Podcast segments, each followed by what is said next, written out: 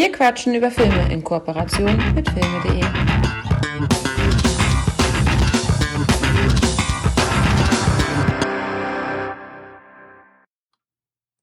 Und damit herzlich willkommen zur aktuellen Ausgabe von Wir quatschen über Filme. Wir haben heute eine ganz besondere äh, Geschichte und Kiste, nämlich wir sind mal wieder in einem anderen Land unterwegs. Wir hatten die Schweiz. Natürlich andauernd Deutschland, sind in Deutschland komplett unterwegs gewesen. Wir hatten Hamburg mit Schröckert und Michi ist sowieso immer in Hamburg. Ich bin bei Hamburg, wir hatten Berlin, Lieberhausen, Berlin, auch Tino Hahn und Köln, Robbie Hunke, wie auch immer, wen ich gerade vergessen habe. Ich grüße euch alle und ich hab euch alle lieb. Und jetzt sind wir in Österreich. Es gibt's doch nicht. Österreich, da wo Falco herkommt. Falco, der wundervolle, der super tolle, leider viel zu früh verstorbene Falco, wo ich jetzt festgestellt habe, dass der im, äh, äh in seinem, zu seinem Todeszeitpunkt jünger war, als ich heute bin wo ich dann auch wieder merke, wie alt ich bin. Aber ich will gar nicht zu viel quatschen, sondern wir wollen jetzt zu unserem Gast kommen. Michi, hattest du schon mal was von unserem Gast gehört? Kennst du den Podcast? Nein, natürlich nicht. Du weißt, ich höre keine Filmpodcasts. Nicht mal unseren. das stimmt. Der Podcast heißt Otto und Sabrina haben einen Gast und reden über Filme. Und somit ist Otto Römisch unser Gast. Otto, wir heißen dich herzlich willkommen. Hallo, ich freue mich sehr. Ich freue mich wirklich sehr, dass ich äh, bei euch sein durfte. Äh, darf. Durfte. Oh, schon vorbei, ja nein. Vorbei. Und damit beenden wir die heutige Episode. ich finde es ja super, dass du gesagt hast, äh, Österreich und gleich Falco genannt hast. In einem Filmpodcast, nicht etwa, weiß ich nicht, Christoph Walz oder Michael Haneke oder was auch immer. Arnold Schwarzenegger. Arnold Schwarzenegger, nein, Falco, finde ich sehr in Ordnung. Ja, Falco ist mir irgendwie der liebste Österreicher. Na hallo. Lieber als ich. Nach dir, nach klar. dir, nach dir. ja, das Ding ist ja, ähm, wir sind jetzt auch ein paar Mal schon aufeinander getroffen und zuletzt tatsächlich im Dropneck-Quiz, wo du mich auch noch besiegt hast. Und äh, ist ganz witzig, weil ich habe mir natürlich äh, in Vorbereitung auf unsere Konversation hier ähm, noch ein paar Sachen von dir angeguckt. Ich habe mhm. mir unsere gemeinsamen Sachen nochmal angeguckt, ein paar Sachen, die du bei den Banausen nochmal gemacht hast. Und mir ist leider aufgefallen, also du, du, weißt ja, wie es ist, man ist dann halt immer so ein bisschen verklärt und verträumt ja. alles, ne? Und ich dann so, ah, ich habe ja knapp verloren bei äh, gegen Otto. Und dann gucke ich mir das Ding nochmal an und denk so, nee, hast du gar nicht. Du hast ein paar Mal geraten und hast dann durch Zufall geraten. Aber Otto wusste einfach deutlich mehr als du. Otto war besser. Scheiße, wer ist nun mal so. Die Verklärung ist vorbei. Es, na, wirklich, es war das, das möchte ich jetzt ganz kurz klarstellen. Für diejenigen, die das nach wie vor nicht nachgeholt haben von euren Fans, es ist, äh, wenn man sich nur eine Folge anschauen möchte von dem, äh, von dem Ding, dann sollte man sich unser Duell anschauen, weil das war eine so knappe Kiste. Ich glaube, auch der äh, Tom sagt noch immer, dass es die spannendste Folge war, oder? Ja, ja, das hat er tatsächlich mehrfach gesagt. Ähm, aber wenn man sich das wirklich rein objektiv anguckt, wusstest du einfach mehr. Also das, weil ich, ein paar Sachen habe ich erraten, als es dann Multiple Choice war und wusste es auch gar nicht, sondern es war wirklich dann nur ein Erraten und du hattest straight die richtigen Antworten. Deswegen war das total ups, immer diese Gestikulation hier. Deswegen war es total äh, verdient und äh, ich nehme noch mal meinen äh, imaginären Hut jetzt auch noch mal hier vor dir. Ja, also das ist jetzt mein letztes Schmusing hier, das ich betreibe. Aber ich meine, du bist ja nach wie vor der wohlverdiente Champ äh, im Bewegtbild Banausen Bash. Also ich meine, da spielen schon nur die Besten mit. Oh, Deswegen bist ja. du auch dabei. Das ist ja auch das, was zählt, ne? Das, was abgeschlossen ist, wo man den Titel hat, wo man die Pokale im Schrank stehen hat. genau. Diese ganzen Turniere, die dann laufen und nie beendet werden. Ich äh, kenne das aus den damaligen äh, Online-Gaming-Zeiten. Hat man bei Turnieren mitgemacht und am Ende hat, hat die Hälfte aufge irgendwie aufgehört während des äh, Turnierverlaufs und es wurde dann alles nicht mehr so richtig bewertet. Von daher hat Hakan vielleicht noch Glück und das Turnier wird irgendwie gecancelt. Ich habe so Angst davor. Ich habe so Angst davor, dass das wirklich passiert. Es ist schon so groß und, und es gibt noch eine zweite Runde und ah, mhm. ich, ich, hoffe, es sind am, am Ende noch alle da und noch alle miteinander befreundet. Also Tom sagte letztens, weil ich hatte, ich hatte ihn um die Punkte gebeten, hat er mir die Tabelle geschickt. Und dann meinte er nochmal, es würde jetzt so laufen, dass die besten sechs, darunter fallen wir natürlich auch, ähm, nochmal Playoffs gegeneinander haben. Dadurch, ja, genau. Ich, na, also ich bin ja nicht so der Sportbegeisterte, deswegen weiß ich nicht genau, was er damit meint. Was ähm, ist Playoff? ja, dass die, erst, die ersten sechs nochmal gegeneinander alle spielen wahrscheinlich. Äh, so habe ich es interpretiert. Und dann, ja sollte die Season auch vorbei sein, wahrscheinlich. Genau. Aber cool. das, ist, das ist bestimmt nicht 2022 vorbei. So, das sage ich euch. Das dauert noch. Alter Schwede, das könnte sehr, sehr gut sein. Aber ja, willst du noch mal ein bisschen was zu deinem Podcast erzählen? Du hast ja jetzt ein bisschen weniger, also ich hatte jetzt ja mitbekommen, dass äh, Sabrina jetzt ja nur noch hinter den Kulissen aktiv sein möchte und gar nicht mehr ähm, vor Mike, sondern hinter Mike quasi stehen möchte. Ja, äh, ich bin hauptberuflich mittlerweile ähm, Podcast-Gast geworden, weil wir quasi eine Kreativpause eingelegt haben und auch noch immer haben. Äh, es gibt viele spannende Projekte, leider halt vor allem jetzt äh, interessant für eure äh, Wiener Zuhörer und Zuhörerinnen. Das meiste passiert hier, äh, Kooperationen mit Kinos, ich moderiere ab und zu bei Festivals und so. Das sind gerade die Dinge, auf die ich mich konzentriere. Und da ist das Podcasten leider ein bisschen nach hinten gerückt, deswegen freue ich mich immer mehr äh, über Einladungen und dass ich überhaupt noch eingeladen werde von der ganzen Podcast-Community. Weil es ist nach wie vor das, was am meisten Spaß macht, muss man ganz einfach sagen über Filme quatschen. Auf jeden Fall. Ja, Michi, ähm, ich hatte mit ähm, Otto über Angel Heart zusammengesprochen. Das war, äh, weil wir hatten auch noch mal solo ja über Angel Heart gesprochen. Nur noch mal da quasi noch mal abzuholen. Ah, okay, ja, das war, ja, ja. Du hast erzählt, dass du bei dem Bewegtbildbanausen da, glaube ich, warst mhm. und hast den Film dann einfach dafür schon rewatcht und einfach alles kombiniert. Ja, genau. Und ich, das war ein Zufall. Das, ja, mir ist das erst jetzt wieder eingefallen, Hakan, und ich habe mir gedacht, in äh, Retrospektive dessen, was wir jetzt gleich besprechen, habe ich mir gedacht, oh Gott, hoffentlich denkt Hakan nicht, ich schaue immer die gleichen Schauspieler und immer die gleichen Filme.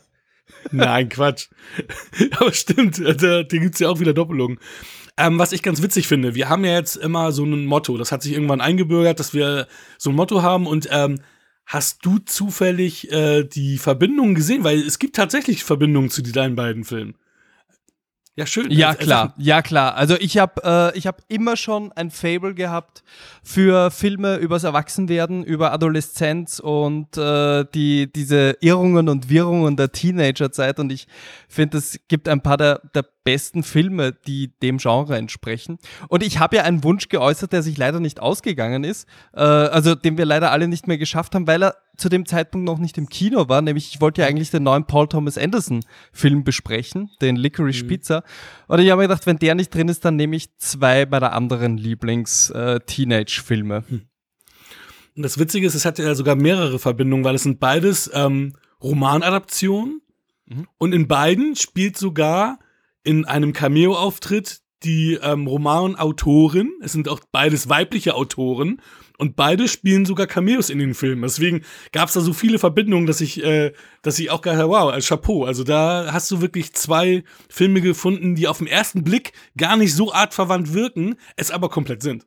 Ja, ein bisschen Zufall ist da schon dabei, aber das ist ja auch immer das Schöne, dass man dann so Verlinkungen findet, wo man sie gar nicht vermutet hat. Also meine, ich glaube, die Leute, die jetzt bei euch äh, die Folge angeklickt haben, haben ja schon gesehen, um welche Filme es geht. Deswegen brauche ich da gar nicht so lange herumreden. Aber ich habe mir gedacht, das ist toll, wenn wir einen Film haben, der vielleicht äh, aus männlicher Sicht äh, des Teenager-Dasein oder des kurz vorm Erwachsensein stehen äh, besprichst und eben auch dann von der weiblichen Seite. Also auf der einen Seite Rumblefish von Francis ja. Ford Coppola äh, von 1900 irre ich mich da jetzt 83 oder was ist das Jahr? Habe ich mir nicht mhm. aufgeschrieben. 83. Habe ich auch ja. so. Mhm. Genau. Ähm, soll ich gleich mal den Klappentext vorlesen? Wollen Aber wir überhaupt chronologisch? Okay. Altmeister Francis Ford, okay, Altmeister Francis Ford Coppola, Apocalypse Now, führte Regie bei dieser erstklassigen Umsetzung des Romans von S.E. Hinton über das Erwachsenwerden in der Großstadtwüste von Oklahoma. Rusty James, Matt Dillon, ist ein problembeladener Junge, Kleinkrimineller, dessen einziges Ziel es ist, dem legendären Ruf seines älteren Bruders Motorcycle Boy nachzueifern. Als Rusty und seine Freunde Smokey, Nicolas Cage, Steve, Vincent Pano und BJ, Christopher Penn, eines Abends einen Bandenkrieg ausfechten, kehrt Motorcycle Boy, den habe ich vorher nicht vorgelesen, das ist nämlich Mickey Rourke, äh, nach zweimonatiger Abwesenheit aus Kalifornien zurück. Nachdem Motorcycle Boy seinem Bruder ein paar wohlgehütete Familiengeheimnisse über ihre Mutter verraten hat, beschließen die Brüder noch einmal ganz von vorn anzufangen. Und wenn sie den Versuch mit dem Leben bezahlen müssen. Jetzt kann ich gleich einmal sagen, das war der Klappentext. Ich finde den äh, letzten Satz total irreführend. Äh, und ich würde auch nicht sagen, dass das in irgendeiner Form so vorkommt in dem Film. Aber trotzdem. reißerisch, ich, reißerisch. trotzdem hätte ich zugeschlagen, glaube ich. Wenn ich nur den Text gelesen hätte. Ich finde es total witzig, weil ich habe bislang Rumblefish nie gesehen. Also ich wusste schon pff, weiß ich nicht, eigentlich schon eh immer, dass es diesen Film gibt. Ähm, und dass der auch zusammen mit Outsider so ein bisschen zusammenhängt, was wir ja auch noch mal besprechen werden. Ähm, aber ich habe ihn nie aktiv gesehen. Und ähm, war dann total verwundert, als diese Eingangssequenz kam und dann siehst du auf einmal Matt Dillon, Chris Penn, dann siehst du Lawrence Fishburne, dann, dann siehst du ähm, Nicolas Cage. Nicolas Cage, genau. und Tom Waits. Tom Waits an, hinter, hinter der Theke, genau, Theke wollte ich schon sagen, Tom Waits hinter der Theke, also Wahnsinn, ich war, ich war mir auch nicht sicher, ob, ob der hinten der rechts äh, am, am Fenster, ob das Francis Ford Coppola war, weil der sah irgendwie so ein bisschen aus, aber äh, konnte ich nicht äh, rausfinden, ob er das tatsächlich war. Ähm, und war dann halt auch erstmal so geflasht, wo ich dachte, wow, äh, das ist ja wirklich ein, ein Who des Who. Und aber alle so deutlich, deutlich jünger, als ich jemals gesehen habe. Und dann auch als mhm. Diane Lane auf einmal kam, ähm, ich glaube, ich habe einen Crush on her gehabt in äh, Night Moves, ein mörderisches Spiel mit Christopher Lambert, den ich mhm. ja damals so geliebt habe, weil ich ja so nach riesen Highlander-Fan damals war. Und äh, da fand ich sie total toll. Äh, hab jetzt so im Nachgang gedacht, ja, da war sie aber voll alt. Hab dann nochmal geguckt, oh, da war sie unter 30 in dem Film. So alt war sie nicht. Ich war halt damals viel zu jung, aber sie war gar nicht alt. Und hier ist sie ja wirklich blutjung. 17, ich glaube, 17 war sie zu, zu, ja. ähm, zum Dreh. Also wirklich krass, ja. Ja, ich glaube, sie waren alle noch sehr jung. Ja. Ähm, ich, ich, leider habe ich bei der DVD, die ich schon sehr lang zu Hause habe, äh, überhaupt kein Bonusmaterial dabei gehabt. Aber ich kann mich erinnern, dass ich vor ein paar Monaten ähm, mir die Outsider vom Francis Ford Coppola äh, ausgeliehen habe aus der Videothek. Ja, sowas habe ich hier ums Eck.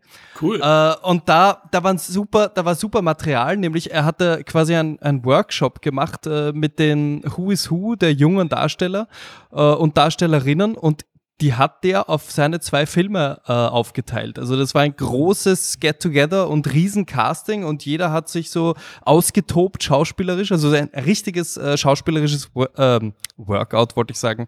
Ähm, ein, ja, wie, wie kann man das sagen? Ein Workshop. Ähm, und ich meine, es ist ja ein, ein offenes Geheimnis, dass Coppola immer schon der Schauspielfreund war. Äh, weniger auf der technischen Seite, auch wenn er großartig technische Werke vollbracht hat, aber vor allem deswegen, weil er immer die richtigen Leute zusammenbekommen hat, wie er selbst sagt. Aber er hat sich beim Dreh vor der und vor dem Dreh eigentlich immer um, äh, um das Schauspiel gekümmert und ich glaube, das ist immer seine, sein Hauptaugenmerk. Ähm, wie auch bei diesen beiden Filmen. Und deswegen hat er einen klaren Genrefilm gemacht äh, äh, über, über, übers Jungsein und Erwachsenwerden und einen quasi unter Anführungszeichen Kunstfilm darüber. Mhm. Und die Schauspieler und Schauspielerinnen genau darauf aufgeteilt, wer passt besser wohin. Äh, ich glaube, Mickey Rourke hätte gerne in beiden mitgespielt und hat gesagt, nein, nein, nein, du bist, du bist der neue James Dean und wir machen hier einen Nicholas Ray, denn sie wissen nicht, was sie tun und ich brauche dich da. Uh, und genauso war das auch umgekehrt. Also da waren einige interessiert an beiden Projekten und uh, Coppola hat gesagt, na, spart eure Kräfte. Zum Beispiel ähm, Tom Cruise, der ja wirklich in den 80ern schon das Ziel gehabt hat, mit den Größten zusammenzuarbeiten und zwar ein Ziel, das er ja auch erreicht hat. Also er hat ja mit Scorsese und Coppola und, und, und wie heißt er, Ridley Scott, also in vielleicht nicht sogar den bekannteren Filmen von diesen Großmeistern, aber er hat in sehr vielen mitgespielt. Ja. Und eben auch äh, bei The Outsider, ein ganz junger Tom Cruise. Also ich finde fast, dass das auch ein ganz guter, ähm, ein ganz gutes Double-Feature wäre, die beiden anzusehen. Aber wir reden heute über ähm, Rumblefish. Und wie ich schon gesagt habe, es ist ein wirklich ähm, künstlerischer Film. Und damit meine ich jetzt nicht, dass irgendein Film weniger künstlerisch ist, also sie sind alles Kunstwerke, aber der zeigt schon auf und sagt Hallo Kunst. Also ich meine, es ist, mhm. abgesehen davon, dass es schwarz-weiß ist, äh, was 1983 einfach nicht gang und gäbe war, äh, sind das sehr, sehr äh, äh Bilder, die an den ex deutschen Expressionismus angelehnt sind, an, an äh, Caligari und Fritz Lang und wie sie, wie sie alle heißen. Also etwas, das einfach nicht äh, gewohnt war, was, was, die, was die Leute nicht gewohnt war, gerade am Anfang der 80er, wo sich das ein bisschen vom Inhaltlichen wegbewegt hat äh, und mehr zur Ästhetik, also wo, wo Videos, Musikvideos wichtiger waren, die, die, der Inhalt komprimiert und äh, eher Augenmerk darauf gelegt, dass es schöne Bilder sind mit geilen Bodies oder, oder was auch immer. Was ja auch toll ist. Mhm. Also das, die 80er haben ja durchaus ihre Qualitäten auch dafür. Aber es ist jetzt nicht das sozialkritischste Jahrzehnt, was die Filme betrifft. Ähm, und dann kommt eben so ein Film daher wie Rumblefish, der halt äh, vom, vom Godfather persönlich, nämlich wirklich einer von den äh, New Hollywood-Königen. Äh, Francis Ford Coppola hat ja äh, mit Abstand das, das größte Jahrzehnt hinter sich gehabt, das jemals ein Regisseur wahrscheinlich gehabt hat. Mit äh, geschätzt fünf bis sechs Oscars äh, für zwei Filme und mhm. nebenbei noch äh, Meisterwerke wie, wie ähm, The Conversation nebenbei gedreht und da die Goldene Palme gewonnen und natürlich sein Mammutprojekt Apocalypse Now. Also einen größeren Star im, im Filmbusiness hat es zu dem Zeitpunkt am Ende der 70er nicht gegeben und ich glaube, er war fix und fertig. Es gibt da Aufnahmen, wie er in Cannes ankommt nach drei Jahren im Dschungel und äh, aufgeblasen und weiß und schwitzig und äh, wie, wie, wie er da sagt, this film is not a film, this film is a war und, und einfach fertig ist nach diesem Jahrzehnt der Exzesse und der also ich meine, der hat ja nichts, nichts anbrennen lassen. Es gibt da Stories über, über äh, Affären und, und Drogen und der hat halt ähm, alles nachgelebt, was er quasi, wo er gedacht hat, das ist ihm als Kind verwehrt geblieben. Mhm. Ähm, also ich glaube, er hat ein heftiges, erfolgreiches Jahrzehnt hinter sich gehabt und hat gedacht, das geht immer so weiter. Äh, und ist dann bald mal auf die Schnauze geflogen mit einigen Flops, gleich am Anfang der 80er und hat dann versucht, äh, persönlichere Filme nachzuschieben. Und ich würde sagen, die zwei, die Outsider und äh, aber ich rede schon wieder über die Outsider. Ich würde sagen, Rumblefish ist ein sehr schönes Beispiel dafür. Ähm, ihr müsst mich übrigens unterbrechen, weil ich äh, zu viel quatsche. Nö, warum? Ähm, Nein, ich wollte nur noch ganz kurz sagen, es ist ähm, auch hintergrundmäßig ähm, äh, ein sehr, sehr privater und persönlicher Film für ihn. Nicht nur, weil ihn ähm, weil er quasi seine Familie wieder mal angestellt hat. Also äh, Nicolas Cage ist ja sein, ähm, sein Neffe und seine Tochter hat auch wieder, also die kleine Sophie hat auch wieder eine Mini-Rolle.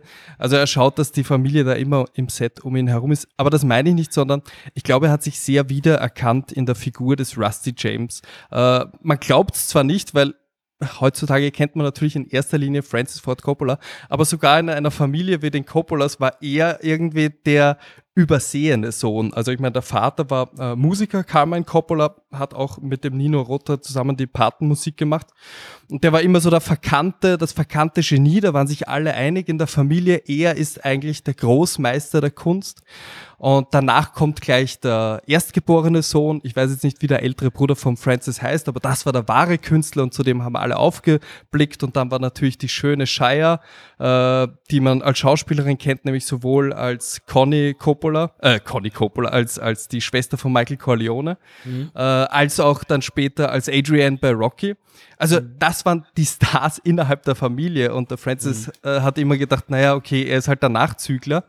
Äh, und dass er dann in Wahrheit wirklich so ähm, groß ist, äh, international gesehen, glaube ich, hat sich bei ihm gar nicht so manifestiert. Er war immer so der, der zum großen Bruder aufgesehen hat und eben gesagt hat, irgendwann wünschte ich, ich wäre so toll, wünschte ich, ich wäre so talentiert, wünschte ich, wäre so cool wie mein großer Bruder. Das ist ja fast schon ironisch, dass er das wahrscheinlich zu dem Zeitpunkt noch immer so gesehen hat. Ja, äh, und das Rusty. ist genau. Und das ist die Geschichte des, äh, des jungen Rusty, äh, Rusty James, äh, nämlich von Matt Dillon gespielt. Ja. ich wie? weiß gar wow. nicht, wie es weitergeht. wie? Was sagst du? Der Wahnsinn. Erstmal vielen Dank für die ganzen, für die ganzen Informationen. Ich, ähm, das ist natürlich Hast mitgeschrieben. Vielleicht höre ich mir die Folge nochmal an. nee, aber äh, das ist natürlich, ich meine, wir reden hier über, über die 70er, wo er dann äh, mit der Pate und diesen und Apocalypse Now und so weiter da diese ganzen Erfolge gefeiert hat, beziehungsweise genau. halt auch so viel gearbeitet hat. Und jetzt sind wir Anfang der 80er. Und ähm, das ist natürlich, ich bin 83 geboren, das heißt also, der Film war jetzt dann noch nicht ganz oben auf meiner Liste in dem Jahr. Und ich, und das, was Hakan eben meinte, das, also du hast ihn nicht gesehen, Hakan, und ich habe die, also für mich war das jetzt auch die Erstsichtung und ich hatte mir da Gedanken drüber gemacht. Es ist super schwierig, ältere Filme richtig einzukategorisieren, vor allem wenn sie Filmtitel haben, mit denen man nichts anfangen kann. Mhm. Mit Rumblefish kann man erstmal überhaupt nichts anfangen. Was ist damit gemeint? Damit ist halt so ein, so ein Kampffisch gemeint, der halt dann äh, zum Ende hin nochmal thematisiert wird. Ähm, und das schreckt natürlich erstmal den, den einfachen äh, Filmschauer dann wahrscheinlich erstmal ab oder man, man stolpert halt nicht mehr über den Film, abgesehen davon, mhm. dass die Streaming-Anbieter ja sowas dann auch selten im Angebot haben. Ähm, die zeigen halt den aktuellen Shit plus mhm. Superhelden und Co. Und von daher, ähm, ja, war das für mich die Erstsichtung und äh, war recht positiv überrascht. Hat auch jetzt, also geht jetzt nicht so episch lang. Also man muss jetzt nicht irgendwie äh, vor Francis Ford Coppola erschrecken und denken so, ja, das Ding ist wieder so dreieinhalb Stunden lang und ja. äh, mal gucken, was ich so die nächsten fünf Tage mache. ähm, nee, geht halt 94 Minuten. Also man kann den gut weggucken und der hat ein schönes Pacing. Er hat, äh, ich mag auch das, das Setting. Die Kamera äh, ist, ist, ist gut gelungen. Das macht richtig Spaß, den Film sich anzuschauen. Und auch wenn man so ein bisschen in der Anfangsszene erstmal so direkt reingeworfen wird, ne, mit, mit der, ähm, was das, äh, eine Bar ist es? So eine halbe Bar, das mhm. ist ja eher so ein, wie hießen die Dinger immer? Diner. So Diner, Diner, genau. Ja, vielen Dank. Mit Billardtisch.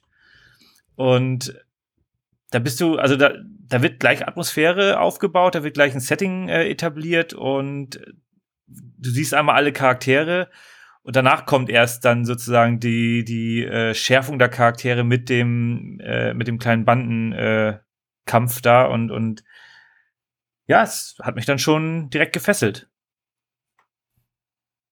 Ich fand's witzig, weil das, der fing ja dann wirklich, wie du schon sagst, direkt an und wurde dann in der Mitte halt wieder langsamer. Also er fängt wirklich schnell an und dann wird er slow paced da. Und das ist, äh, fand ich ungewöhnlich, weil du es ja sonst eher andersrum hast, dass du so ein bisschen, also entweder ist der Film die ganze Zeit fast-paced oder slow-paced oder halt er fängt langsam an und wird schneller. Und das war für mich so ein, ein anderes äh, Seh Sehgefühl, Seherlebnis. Das fand ich ganz, ganz äh, interessant. Wen wir noch vergessen haben natürlich als der Vater der beiden ist Dennis Hopper. Das war auch mal wieder schön, ihn zu sehen. Ich meine, da er leider schon verstorben ist, äh, habe ich ihn auch länger nicht mehr gesehen und ähm, habe mich auch da gefreut und habe ihn da auch natürlich als sah, okay, er ist hier älter als in Easy Rider zum Beispiel, aber er ist natürlich hier auch noch ähm, relativ jung. Ähm, ich weiß nicht, wie es euch geht, aber ich fand Mickey Rook natürlich stark, wie ich ihn immer stark finde, aber ich habe ihn diesen Intellektuellen nicht abgenommen. Und ich weiß nicht, sein, sein ich meine, sein Vater siehst du ja auch nur, nur besoffen, aber habt ihr da diese intellektuelle Schiene gesehen, die ja immer wieder angesprochen wird, dass Rusty James ja dumm ist oder nicht so schlau mhm. sein soll wie sein Bruder und sein Vater, weil die viel eloquenter sind, weil die viel ja, wortgewandter sind, ist ja eloquent, egal. Ähm, und er ja dann eher so der Einfache sein soll. Ich habe in den beiden aber diese Eloquenz nicht gesehen und auch nicht gespürt. Also, wie ging es euch da? Ja, ich weiß, was du meinst, glaube ich. Ähm, da merkt man halt schon auch die Handschrift vom, vom Coppola, der, wie wir eh schon jetzt gesagt haben, immer auf der Seite der Kunst und immer das auf der Seite der Künstler ist und weniger, sagen wir, auf der Seite der Wissenschaft. Das heißt, ein Intellektueller in Coppolas Augen ist natürlich jemand, der sich mit ähm, griechischer Mythologie auseinandersetzt, oh, der okay, ja, ja. so wie so wie so wie der der halt musisch rüberkommt, weißt du, der das Schöne, mhm. der der der nach Kalifornien reist und sein Bruder fragt ihn und wie war der Ozean und er sagt, ja, der Ozean, ich habe den Ozean nicht gesehen, es war Kalifornien Kalifornien dazwischen. Und der meint natürlich, was ihm da alles widerfahren ist. Und er sagt das halt sehr poetisch und sein Bruder mhm. sagt, was? Ich dachte, Kalifornien liegt am Ozean. Und da kommt er halt überhaupt nicht mit und ich glaube, darunter leidet er auch. Und er sagt ja auch in manchen Szenen so, ich verstehe nicht, was ihr da redet miteinander. Und ich weiß schon, dass ihr mich für dumm haltet. Mhm. Aber nur weil ich halt nicht so wie soll ich sagen, so, so hochtrabend wie ihr, ähm, wie ihr Hirnwichser da redet, heißt das nicht, dass ich euch nicht eigentlich intellektuell möglicherweise das Wasser reichen könnte. Ich verstehe halt euer Vokabular nicht. Mhm. Aber ja, stimmt. Noch ganz kurz zur Atmosphäre, weil wir eigentlich schon mittendrin sind. Mhm. Aber ich finde das ja äh, auch da sieht man das, das, das Künstliche, nicht nur das Künstlerische, sondern das, das Künstliche auch. Es wird sofort eine Atmosphäre aufgebaut, die ähm, wo du einfach merkst, das ist kein, kein dokumentarischer, semi-dokumentarischer oder realistischer Stil. Rusty James bewegt sich innerhalb dieser ersten Szene in der Bar, allein wie er auf die, äh, auf die Bank springt, als ob er in West Side Story wäre. Also ich meine, mhm. die Bewegungen und diese, diese, diese Banden, wie sie aufeinander zugehen, wie sie kämpfen, das ist ja alles total, das ist auch von einem ähm, äh, Balletttänzer choreografiert mhm. und genauso soll es wirken. Also du hast äh, in zweiter Linie Angst bei den Kämpfen, aber in erster Linie staunst du halt, wie schön das alles choreografiert ist, Mhm. wie die Schatten äh, platziert sind. Also ich meine, da ist nichts äh, in dem Framing dem Zufall überlassen. Ich habe ich hab irgendwo gelesen, dass manche der Schatten dem Coppola nicht expressionistisch genug waren durchs Licht, also hat er sie nochmal an die Mauer malen lassen. Also ich meine, damit das auch ja scharfe Kanten sind. Mhm. Äh, und, und ich weiß nicht, ob ihr West Side Story gesehen habt, nämlich Ja. sowohl den alten als auch den von Steven Nur Spielberg. Das ist, Gar nicht. du siehst diese Parallelen. Also äh, gerade, dass sie nicht zum Schnippen beginnen, äh, gerade, dass, äh, dass, dass, dass sie nicht so herumschunkeln wie die, wenn sie durch die Straßen gehen, die Gangs in äh, die Jets und die Sharks. Also du hast schon das Gefühl, dass es so ein bisschen auch ein Kind dieses Films ist. Ich fühle mich aber auch gleich erinnert an West Side Story, wie sie da ihre Bewegungen hatten, definitiv. Genau. Und irgendwie hatte ich das Gefühl, äh, dass alles, weil du sagst, du nimmst ihm den intellektuell nicht ab, das stimmt auf einer realistischen Ebene, aber ich habe das Gefühl, dass alle äh, in ihrer Rolle total, also zumindest die wichtigsten Leute, in ihrer Rolle sehr überhöht sind, also überzeichnet. Äh, also ich meine, Matt Dillon ist ja, ich glaube, mein Vater hat das gesagt, der ist, der ist nicht wirklich gut aussehend, er ist wie die Karikatur von einem gut aussehenden Star. Äh, und ich finde, damit hat er es ganz gut auf den Punkt gebracht. Also es ist nicht so der Natur, der, der A-Lister Star, wie der, der halt ein, ein, eine Ausstrahlung wie ein Tom Cruise hat oder ein Brad Pitt. Ich finde ihn sehr gut aussehend, den, äh, den, den Matt Dillon, aber auf eine primatige Art und Weise. Ich weiß nicht, Ja. wie ich das sonst ausdrücken soll. Ja, verstehe ich. Ja.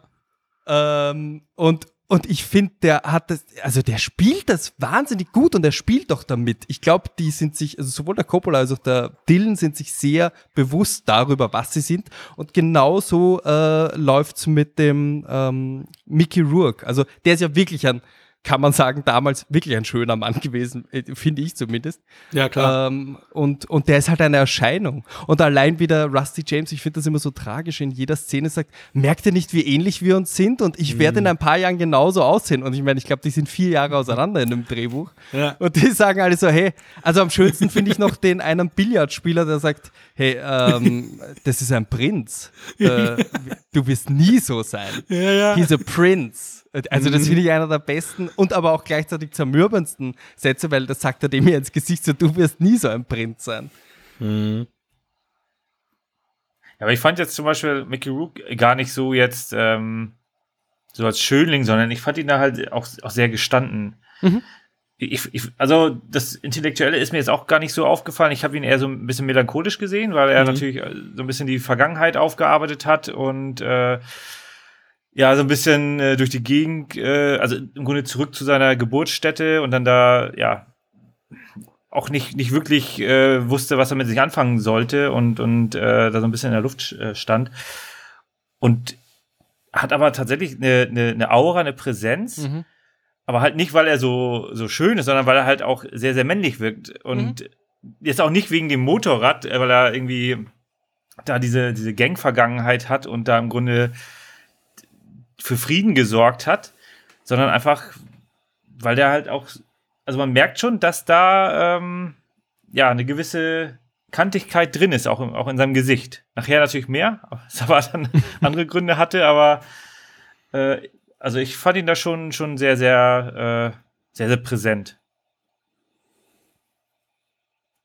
Ja, ähm, ich, ich, stehe kurz auf der Leitung. Ich glaube, ich wollte noch irgendwas zu Mickey Rourke und seiner Zukunft oder seiner Vergangenheit sagen, aber redet ihr dabei? Ich habe das jetzt vergessen. Meinst du jetzt Mickey Rourke oder den Motorcycle Boy? Also in, in, in Nein, seiner Mickey Rolle? Rourke oder? tatsächlich, äh, nicht zum Motorcycle. Aber, aber das ist ein anderes super Stichwort, nämlich der Motorcycle und sein Motorrad. Ich habe äh, weder lang drüber nachgedacht, noch wäre es mir sofort bewusst geworden, wenn ich drüber nachgedacht hätte, nämlich zu welcher Zeit das spielt, weil immer darauf geachtet wird, ähm, dass es so zeitlos wie möglich wirkt. Und Mhm. das, was es natürlich verrät, sind die Motorräder. Und auch das habe ich nur mitbekommen, als ich dann gegoogelt habe, dass da steht, da ist eine Yamaha aus den 80ern dabei und die kann nur zu dem Zeitpunkt sein und deswegen Mhm. ist es in der Gegenwart.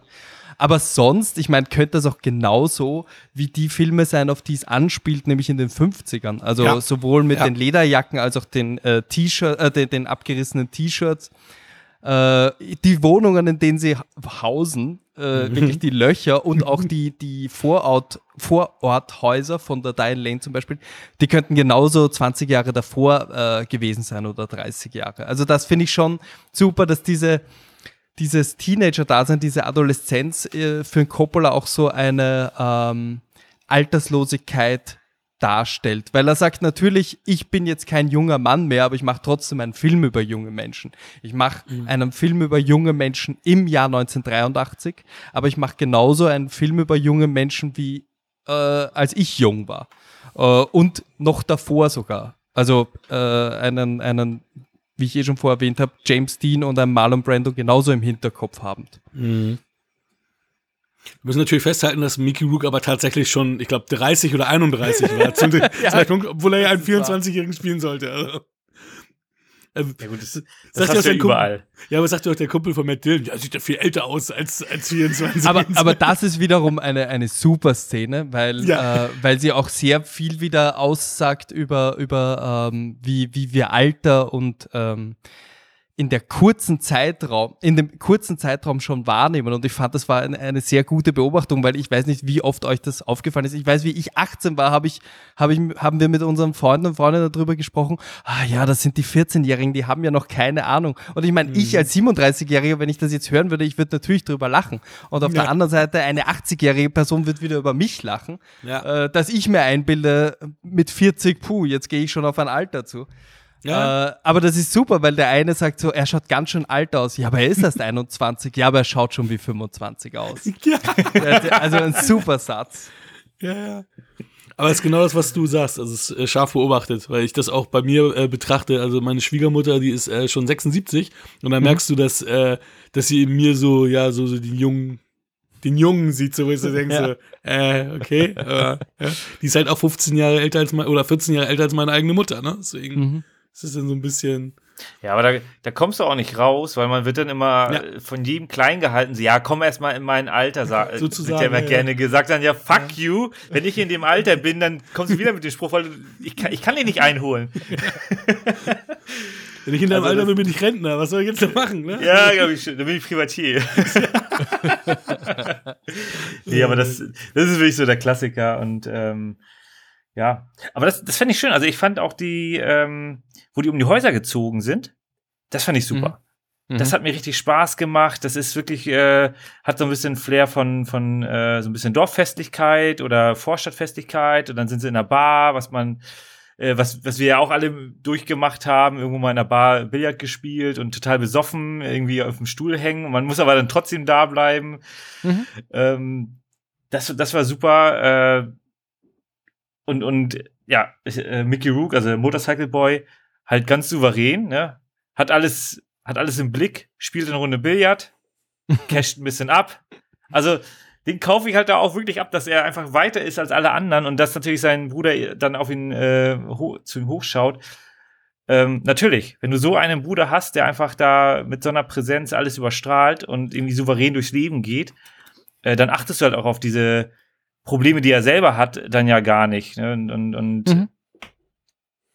ja, also wirklich, äh, wirklich toll, toll eingefangen und ja. Ja, vor allem, ich meine, man hat ja schon auch das Gefühl, äh, auch wenn Mickey Rourke, so wie du sagst, das äh, alles überstrahlt, aber er ist halt schon auch ein bisschen äh, deswegen König, weil er der Einäugige und der Blinden ist, hast du das Gefühl. Also ich meine, das sind jetzt nicht ja. wirklich viele Leute, die ihm äh, auch nur altersmäßig gewachsen sind. Also er bewegt sich ja im Kreis der eher Jüngeren. Mhm. Äh, und klar ist er da der Überheld, weil der äh, aus einer Vergangenheit schöpft, die die anderen wahrscheinlich nicht einmal mehr mitbekommen haben, weil sie damals nicht 17, sondern 12 waren und das auch nur erzählt bekommen haben und so wie die damals 17-Jährigen das wahrscheinlich erhöht erzählt haben. Also ich glaube, mhm. er lebt halt sehr von dem äh, äh, in dem Schatten, den er sich selbst wirft, aber auch, wisst ihr, in dem Glanzlicht, den ihm andere mhm. geben. Mhm. So sein Ruf ist ihm wieder vorausgeeilt. Und genau. Aber im Grunde genau, also er hat eigentlich nichts erreicht. Er hat halt, äh, ist, ist, hat seine Vergangenheit einmal ähm, irgendwie ist er nachgegangen und hätte da auch wahrscheinlich was aufbauen können mhm. bei seiner Mutter. Aber kommt halt wieder zurück. Und Genau. er hat ja auch kein gutes Vorbild mit seinem Vater, der halt zwar irgendwas äh, arbeitet, aber dann im Grunde auch nicht klarkommt mit der ganzen Situation und dann lieber in der Bar hängt. Genau, ich glaube, das ist, wie sie, wie sie um die Häuser rumziehen, erzählt Mickey Rourke seinem äh, kleinen Bruder, dem Rusty James, ja quasi die Familiengeschichte, die er Ja. entweder nicht sehen will oder nicht mitbekommen hat, weil er zu klein war. Nämlich, wir haben sie jetzt kurz angeschnitten, äh, die Mutter verlässt den Vater mit den zwei Söhnen. Äh, wie Mickey Rourke, glaube ich, ein Baby ist von zwei Jahren und äh, sie, äh, Mickey Rourke, ähm, Matt Russell Dillon ein Baby von zwei Jahren ist und nimmt den sechsjährigen Mickey Rourke mit.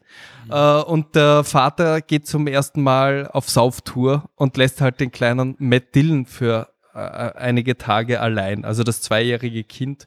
Und das erzählt ihm eben der Mickey Rourke in wahrscheinlich der herzzerreißendsten Szene. Und er sagt so, deswegen hast du Angst, allein zu sein und deswegen hast du Angst, dass ich dich wieder allein lassen werde oder beziehungsweise wirfst du mir vor, dass ich nach Kalifornien gegangen bin, weil du das Gefühl hattest, wieder alle allein mit deinem Vater gewesen zu sein und du weißt nicht mal, woher diese Angst kommt, aber ich erzähl's dir. Äh, und der große Motorcycle äh, Boy, der quasi für die, für die Halbstarken der große Held ist, ist ja eigentlich nur deswegen nach Kalifornien gezogen, weil er zur Mama wollte. Äh, also, ich meine, der hat jetzt nicht einen auf wilden Hund gemacht und ich gehe mir das Land anschauen, sondern der wollte auch wieder in den Schoß seiner Mutter zurück, äh, die ihn wieder äh, nicht angenommen hat, obwohl sie wahrscheinlich die Möglichkeiten hatte, weil er hat ja gesagt, sie lebt in Kalifornien, es geht ihr gut, sie ist bei einem Filmproduzenten und hat ein großes Haus. Also ich meine, eigentlich hätte sie Platz für beide, äh, aber es ist halt überhaupt kein Interesse da. Äh, und das ja, kann einen zerstören. Und ich glaube, das ist einer der Punkte, die, äh, die den Mickey Rourke auch so gebrochen zurückgelassen haben. Also da ist eines, einerseits ist natürlich der sterbende Schwan und der, der, das Poetische, aber einfach das zurückgelassene Kind ist genauso in ihm. Ähm, mich würde interessieren, was ihr, warum glaubt ihr, wenn wir gleich zum Ende springen, Mhm. ohne das Ende zu verraten, aber äh, Mickey Rourkes Wunsch ist ja, dass der kleine Rusty James auch ans Meer fährt. Er sagt ihm, nimm das Motorrad und fahr. Ich weiß nicht einmal, ob er Kalifornien sagt, aber ich nehme an, er sagt, Ans fahr Meer an die Küste. ne? Mhm. Ähm, warum glaubt ihr, tut er das? Also ich meine, er könnte ja sagen, fahren wir gemeinsam hin. Naja, weil, also meiner Meinung nach ist es so, dass er diese ähm, Rumblefishes auch ähm, als sich und seinen Bruder sieht, dass die nicht zusammen sein können, das nicht zusammen machen können. Ja. Weil er, es ist ja im Endeffekt auch so, also im Endeffekt ist es ja auch ein bisschen absurd, weil sein größter, sein, das Größte, was, ähm, was Mickey Rourke geschaffen hat, ist ja Frieden unter den Gangs. Und Matt Dillon will ihn aber nacheifern, aber nicht, dass er Frieden schaffen will, sondern er will der Gangkönig sein und, und, und zettelt Genau. ja wieder einen Bandenkrieg an, wo man sich fragt, warum tust du das? Das Beste, was sein Bruder erschaffen hat, ist dieser Frieden. Und das ist dieses Ding. Er, er möchte jetzt der neue Alpha sein, er möchte der, aber nicht der Friedensstifter sein, er möchte der Gangleader sein. Ja. Und um ihn das, denke ich, um ihm, um ihm halt dieses ähm, Schicksal zu ersparen, hat er das alles so gemacht, damit er dann halt ans Meer fährt und auch diese Ganggeschichte sein lässt, weil er muss seinem Bruder nicht mehr nacheifern. Denn es gibt nichts mehr, dem er nacheifern muss oder wem er irgendwas beweisen muss. So, so habe ich das gelesen. Nein, also es macht doch jetzt total Sinn, wenn du das so sagst. Dankeschön. Ja, ich, ich glaube auch, dass mit dem, mit dem Friedensstiften, ähm, ich meine, er kommt zurück und die Polizei hat ihn sofort auf den Kicker. Mhm. Es, es kann auch gut sein, dass das im Grunde, nur weil er weg ist, entstand im Grunde ein gewissen, gewisser Frieden. Ähm, und er hat im Grunde vorher wahrscheinlich sehr viel Schaden angerichtet, was man gar nicht wieder gut machen kann. Und äh, das, das wird halt, ich meine, er sagt ja selber, dass er das gemacht hat, dass er den Frieden gestiftet hat. Aber eventuell war halt ähm, das einzig Notwendige ist, war, dass er halt abhaut. Und deswegen haben sich dann die Gangster irgendwie ja, zusammengerauft. Ähm, und er war eigentlich der Auslöser für diverse Konflikte, die wir halt vo- nicht, nicht miterleben können, weil ähm, der Film ja später einsetzt. Und deswegen kennt er wahrscheinlich auch das, das Problem und den Weg von Rusty James oder die, die Gefahr, wo, wohin das gehen könnte. Ähm, ja, Hast du denn auch äh, eine eigene These für dich äh, zusammengefasst, Otto, oder hattest du einfach nur das auf dich wirken lassen? Äh, achso, die Frage, die ich gerade Hm? selbst gestellt Ja, habe. genau. Na, ich, ich, das ist eins der Enden, wo ich mir nie sicher bin. Also, so sehr ich den Film auch liebe, bin ich mir nie sicher, ob ich damit zufrieden bin, weil ähm, es, es gibt natürlich diese, äh, diesen, diesen, diesen Konflikt, wie du schon gesagt hast, zu ähm, ähm, und, und auch die, die sehr plakative Auflösung. Also, ich meine, das, da ist ja Coppola auch ein Fan davon, dass er äh, Oper, äh, Oper, dass er Film weniger wie eine feine äh, Kurzgeschichte macht, als eher wie eine sehr große Oper. Also die meisten seiner Filme. Äh, auch, im, auch im Kleinen. Ähm, große Gesten und großes Drama und auch äh, heftiges Ende. Ich finde es sehr gut, wie sie, wie sie das auflösen, auch wenn es übertrieben ist. Ich weiß nicht, warum ich es nicht besser hinkriege, das zu erklären. Co- Bei Coppola, finde ich, ist das meistens äh, gerechtfertigt, weil es zum, zum Gesamtgeschmack einfach passt. Es würde mich wundern, wenn er, wenn er feinere Töne an, äh, möchte. Was, worauf ich hinaus will, weil ich gerade sehr wirr rede, aber es gibt diese, diese Story von den Rumblefish. Ich, äh, wir haben es zwar vorher kurz angeschnitten, aber, aber Mickey Rourke und, und sein Bruder Matt Dillon sind in, diesem, in dieser Tierhandlung. Und er sagt ihm eben, dass diese, diese zwei Fische, äh, auch die einzigen Farben äh, in dem ganzen Film, also der rote und der blaue Fisch, dass die äh, so aggressiv sind, dass obwohl sie, äh, obwohl sie gleich sind und obwohl sie ähm, äh, die gleiche Tierart sind, also die gleiche Fischart, wie auch immer, man darf sie nicht aufeinander loslassen, weil sie sich sofort äh, umbringen würden. Und deswegen sind sie in so kleinen separierten ähm, Aquarien und, und auf, es geht halt darum, dass es ihnen auf engen Raum äh, an den Kragen gehen würden. Im großen Teich, im großen Ozean natürlich nicht, sobald äh, aus den Augen, aus dem Sinn so quasi.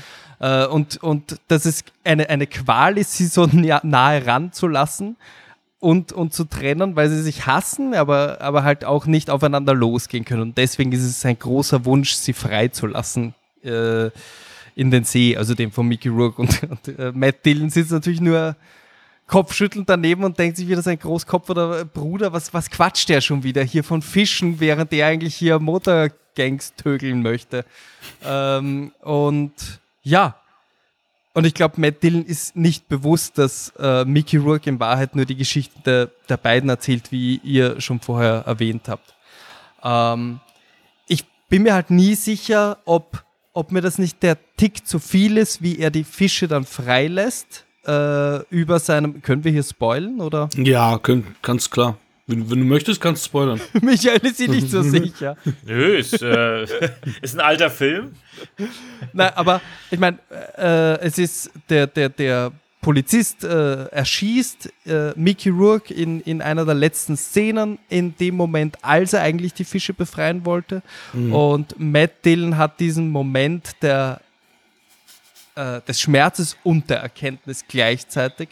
Also der Schmerz natürlich Verlust seines eigenen Bruders, aber die zweite Szene, die in Farbe ist, ist Matt Dillon, wie er sich selbst im Spiegel sieht, als ob er einem Rumblefish gegenüber ist und auf sich selbst, äh, also sprich auf den Spiegel oder die, die Scheibe des Polizeiautos einschlägt. Also er versucht ja nicht auf ein auf ein Polizeiauto, also aus meiner Sicht, versucht er nicht das Polizeiauto zu demolieren, sondern er ist dieser Rumblefish, dieses sich selbst zerstörende oder das Bild von sich selbst zerstörende, um ein neues zu erschaffende. So habe ich das gesehen. Und dann nimmt er diese Fische in dem letzten Lackerl, das er da noch hat und äh, lässt sie eben frei.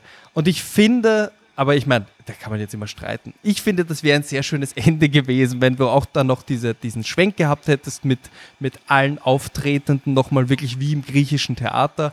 Du hast ja auch immer diesen Chor. Der Tom Waits ist ja nichts anderes als, als dieses ähm, immer wieder nebenbei erzählend, obwohl er mit niemandem eigentlich spricht, obwohl er neben denen steht. So. Und dann philosophiert er über die Zeit und was auch immer. Und in Wahrheit ist er in einer Bar. Also ich meine, der, ist- der hat ja so einen Chorcharakter.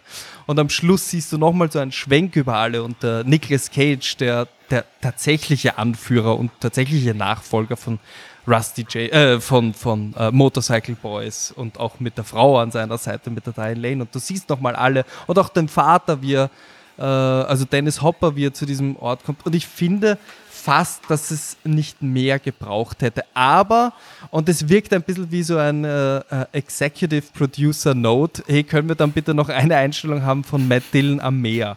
Ich finde fast, auch wenn das genauso poetisch und hochtrabend vielleicht wäre, aber das Geräusch des Meeres, das am Schluss schon äh, einschwingt, hätte mir schon fast gereicht. Das ist ja klar, Mhm. du hörst das Meer. Okay, das kann nicht der See da sein oder der Fluss. Das muss ja das, das Meer sein. Ja. Ich glaube, es hätte die Einstellung nicht mehr gebraucht. So, mein Rant ist schon vorbei, weil der Film ist ja fast nah an der Perfektion aus meiner Sicht. Jack Nicholson hat das ja anders gesehen. Der sollte ja die Dennis Hopper-Rolle spielen, hat aufgrund des schlechten Drehbuchs, wie er sagt, abgelehnt. Und Francis Ford Coppola zählt ihn zu einem seiner Lieblingsfilme von seinen eigenen. Also Ja. auch sehr konträr, so die beiden. Aber ja, das war Rumblefish. Oder möchte noch jemand was hinzufügen oder noch einen Trivia-Effekt loswerden? Ja. Nein, also den Trivia-Effekt habe ich auch gelesen mit Jack Nicholson. Aber das Problem ist, ich lese dann immer, äh, wenn der Film, wenn der Abspann läuft, die, die ganzen IMDb-Credits und lache über, äh, äh, Trivia-Effects und lache über jedes einzelne, aber es sind so viele, dass ich äh, fünf Minuten später eigentlich keins mehr weiß. Ja, die, das, es nimmt auch überhand, ne? Gerade wenn das größere Filme sind, dann hast du ja hunderte von Trivia Facts, die sich oft auch mal doppeln, weil das ja Leute wie du und ich eintragen und eben da auch nicht drauf geachtet wird, ne? Ich habe ja mal aus, aus Jux und Dollerei ja äh, einen Trivia-Fact über Lee äh, eingeschri reingeschrieben. Das funkt, und das ging auch tatsächlich. Von wegen, dass er einen Podcast, Filmpodcast hat und so. Und äh, der wurde dann ein, äh, zwei Tage später tatsächlich akzeptiert und ist jetzt in seiner IMDb-Seite drin. Also, also es kann wirklich jeder das machen. Also Aber es, es, es war schon, es war jetzt ein korrekter True Effect. Das war, hast du jetzt nicht gemacht bei Star Wars oder sowas. Ne? Bei Star Wars hast du geschrieben, Lee hat einen Filmpodcast. genau, das wurde akzeptiert. Oder Brad Pitt ist einer der Bewegtbildbanausen. Ja, genau. Ja. Arnold Schwarzenegger war zu Gast bei Wir quatschen über Filme. An, angeschrieben habe ich ihn. Arno, du kannst kommen, du kannst immer noch kommen. Wir, wir Ich, warten ich noch. glaube, wir haben den Arnold alle schon mal angeschrieben. Ich habe mal gefragt, ob er zu meinem Geburtstag kommen möchte. Ja, aber das, ich meine, dadurch, dass er ja auch ein Glanzmann ist, ist das schon wieder, ne? Dass er, Ja, er hat sich trotzdem nie wieder gemeldet. Er ist ein Sack.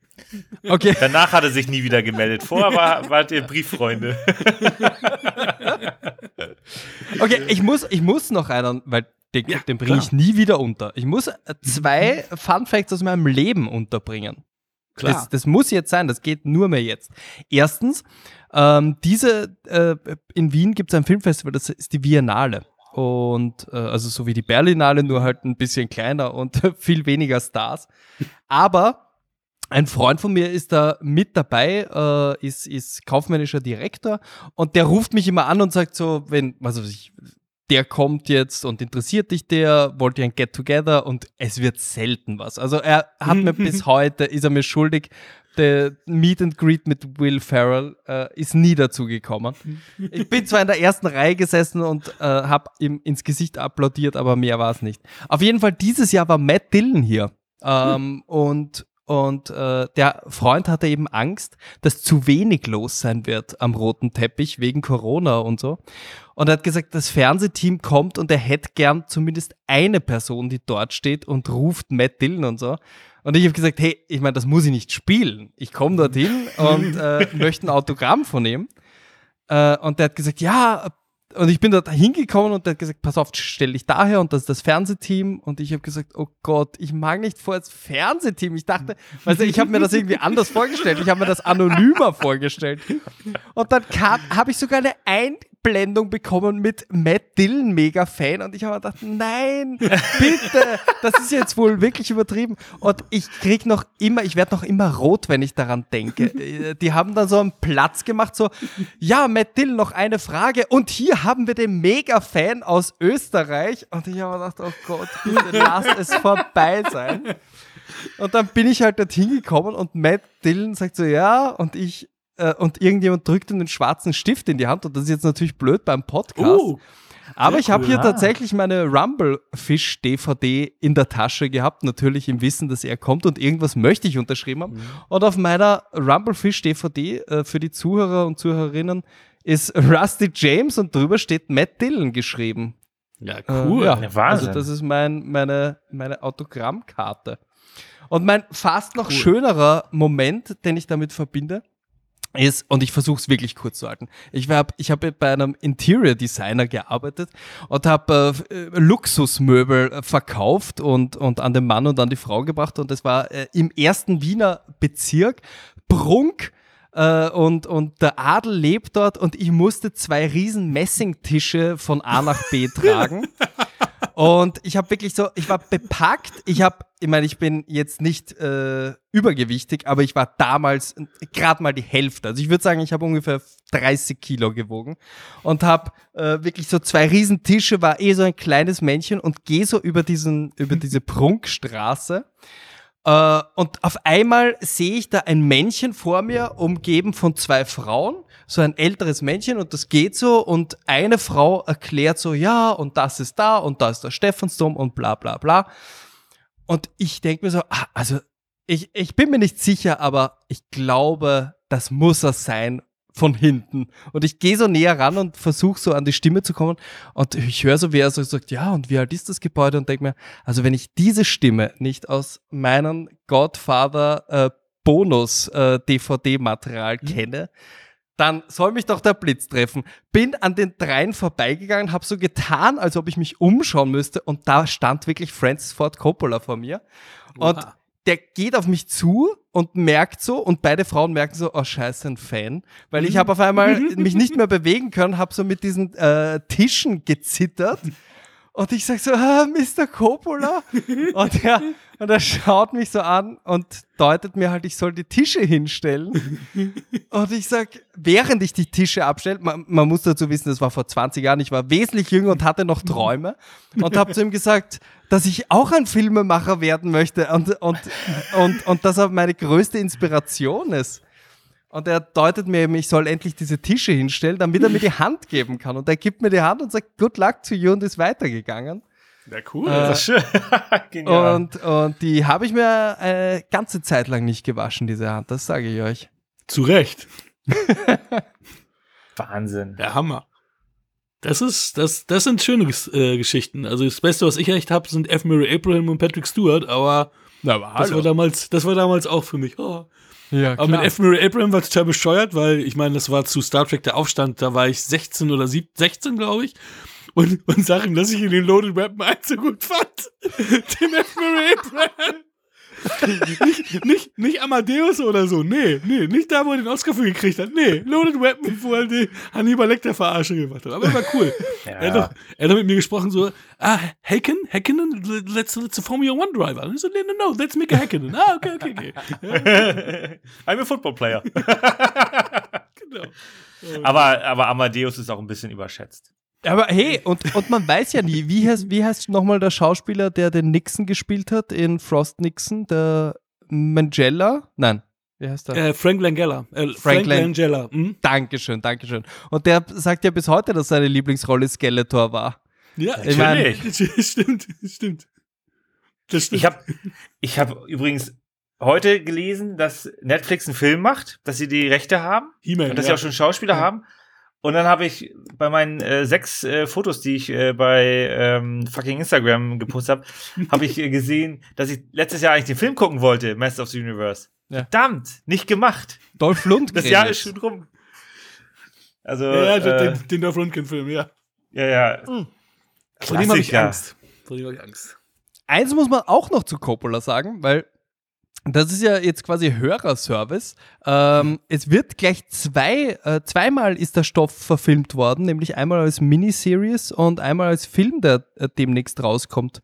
Ähm, Oscar Isaac spielt Francis Ford Coppola in, äh, ich weiß nicht, wie der Film heißt, er hat, glaube ich, noch immer nur einen Arbeitstitel, wo es eben um die, um, um, um die Dreharbeiten uh, und, und das Ganze drumherum geht. Also das wird sicher ein spannender Film. Und dann habe ich heute gesehen, gibt es auch eine Miniseries um genau diese Zeit und, und Robert Evans und Paramount und äh, diese ganze äh, Mischpoke. Also ich bin wirklich schon sehr gespannt, gleich einen Film und eine Serie im selben Jahr über diese New Hollywood ähm, Bande zu sehen. Also darauf freue ich mich wirklich. Nun gut. Kommen wir zu den Punkten. Genau. Überleitung. Also gerade eben noch die, gerade noch die Kurve gekriegt. Die Ausfahrt erwischt. Ja, mich Ja, Ähm, meine sind am wenigsten überraschend. Soll ich anfangen und dann bin ich gespannt, was ihr sagt. ja, gerne. Ja, mach mal, mach mal. Also ist wirklich nah dran an der Perfektion bei mir, deswegen neun von zehn Filme. Äh, Filme, Punkte. Neun von zehn Fischen. genau, dann zehn Fischen passt. Ja.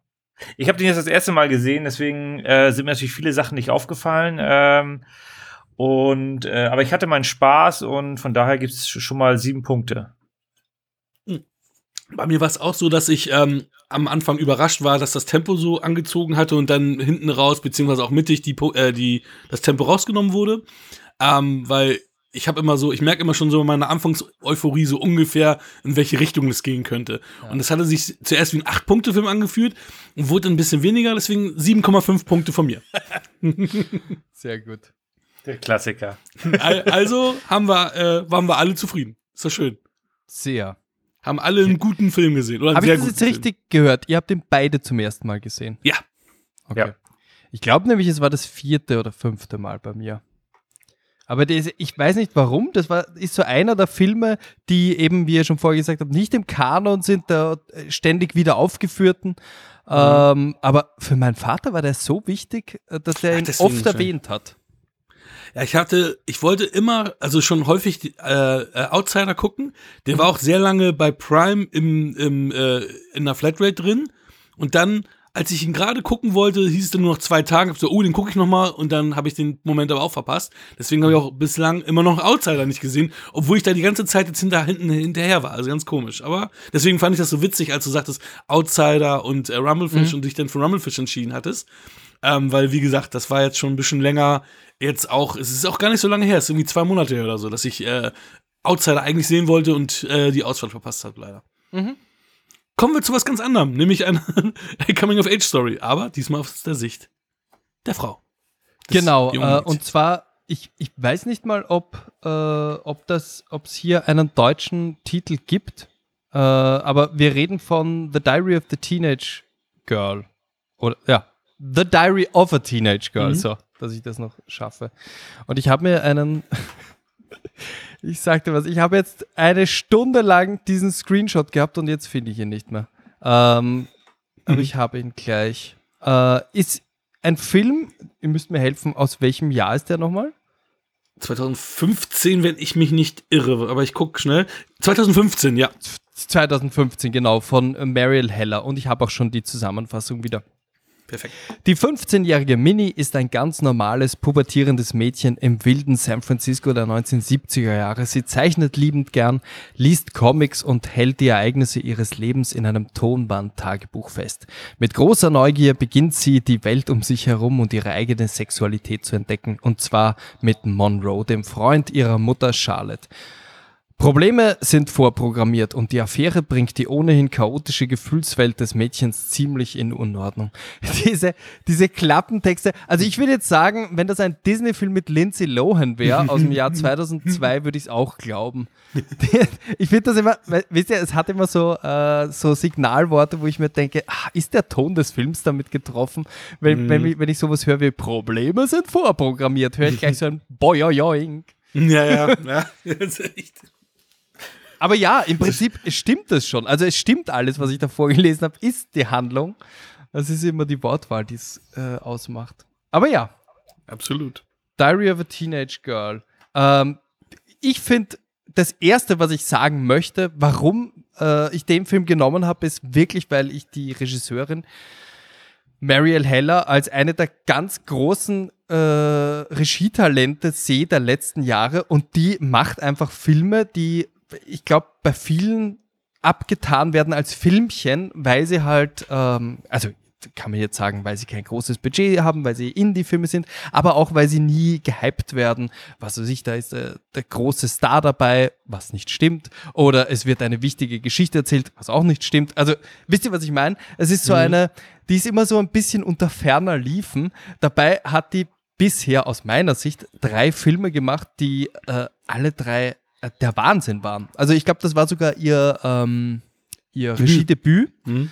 äh, das sie da 2015 hingelegt hat. Sie war ja schon immer unterwegs im Bereich der, der Videokunst und, und, und auch im Fernsehen und so. Und ich glaube auch als Schauspielerin. Und hat sogar mehr Credits als Schauspielerin. Genau, genau. Ich kenne sie ja, also ich finde, das ist, das ist, äh, für mich ist das eine der tollsten Gruppen. Ich weiß jetzt nicht, ob, ob ihr das ähnlich sehen werdet mit SNL und so, weil ich, wir haben ja im Vorfeld schon geredet über äh, MacGruber, der, der quasi aus demselben Fahrwasser kommt. Aber die, die äh, SNL-Gruppe, die ich meine, sind Andy Samberg und äh, der Tacome, ähm, ja, wie heißen sie alle? Die sind ja alle miteinander verwandt und verfreundet und äh, verheiratet in dem Fall. Also die Meryl Heller ist ja verheiratet mit dem John Tacoma, glaube ich, heißt er. Also mit einem der Lonely Islands. Ah, Äh, okay. Also mhm. ich, ich finde, das ist wirklich äh, eine, eine Genieschiene, die, äh, Schmiede, die da, die da hervorgekommen ist.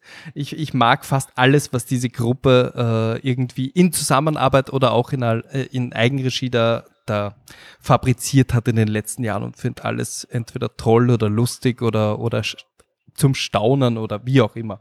Auf jeden Fall, Mariel Heller ist die Regisseurin, das war ihr Erstlingswerk. Nur um das jetzt zu Ende zu bringen, ich glaube, die anderen zwei Filme waren äh, Can You Ever Forgive Me über die Kunstfälscherin, also die, die, die ähm, Melissa McCarthy, die die Briefe gefälscht hat, wo es Mhm. auch, glaube ich, ein paar Oscar-Nominierungen gab. Und das andere war, wo der äh, Tom Hanks den äh, Fernsehnachbar da gespielt hat. Mr. Genau. Rogers, Mr. Rogers. Mr. Rogers. Mhm. Also das sind, Mr. Rogers. Der ist toll. das sind so Filme, die sind irgendwo gelaufen. Ich glaube, ich habe die zufällig auf Prime gesehen, jeden einzelnen von denen. Äh, jedes Mal so, ja, den kann man sich zum Einschlafen anschauen. Ich war hellwach danach und habe mir gedacht, das ist so die, die Regiekunst, die vielleicht nicht ganz so flashy ist, aber irgendwie, ja, ich habe mir jedes Mal gedacht, die Frau weiß genau, wo man eine Kamera hinstellt und wie man mit Gefühlen spielt. Weißt du, wisst ihr, da- das sind so die, das ist eine Handwerkerin, die aber auch irgendwie eine eigene Bildsprache hat. Äh, ich finde, ich finde, sie ist, ja, wenn ich jetzt sage, sie ist ein großes Talent, wirkt das so, als ob sie jung wäre und als ob wir viel von ihr erwarten könnten. Wir verdanken ihr schon drei Filme. Also die kann man unbedingt äh, nachschauen. So, jetzt genug äh, Lorbeeren vorgeschossen. Kommen wir zu ihrem Erstlingswerk. Äh, ein klassisches Coming-of-Age Drama-Comedy, also nichts davon. Weder klassisch noch nur Drama noch nur Comedy. Was meint ihr? Absolut. Also, ähm, ich finde, also erstmal war es ganz witzig, die ähm, äh, Belle Powley, die ähm, die Mini spielt. Ähm, ich kannte ihr Gesicht, konnte sie null zuordnen und habe dann festgestellt, okay, Morning Show. Du kennst sie aus Morning Show. Ja. Ähm, das scheint, ich, ich weiß, ich habe es gerade nicht im Kopf. Äh, hast du auch Morning Show gesehen? Nein.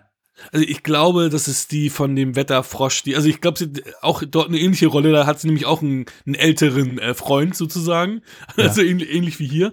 Und ähm, vorher kannte ich sie nicht. Also Alexander Skarsgård ist klar, Kristen Wiig ist klar, Christopher Maloney, den ich hier auch erstmalig so als so ein Professorschnösel gesehen habe. Das ist sonst entweder Cop oder ähm, so ein crazy durchgeknallter Typ. Äh, ich weiß gar nicht, wie ist diese Serie, die nur zwei Staffeln hatte. Die war total crazy. Äh, ja. Ähm, Die total brutale, oder? Mit ja, diesem, ja, wo Patton äh, Oswalt, Comic. die, Ja. genau, da spielt doch Patton Oswalt dann dieses, dieses äh, ähm, Einhorn-Ding, das Sprechende. Es es ist so ein bisschen wie Roger Rabbit, nur auf, auf, auf Koks. Äh, Ja, total. Brutal. Total. Und ich mochte, das mochte ich gerne. Und war Happy? sehr, Lucky? happy, danke, happy, Happy. ist richtig, happy.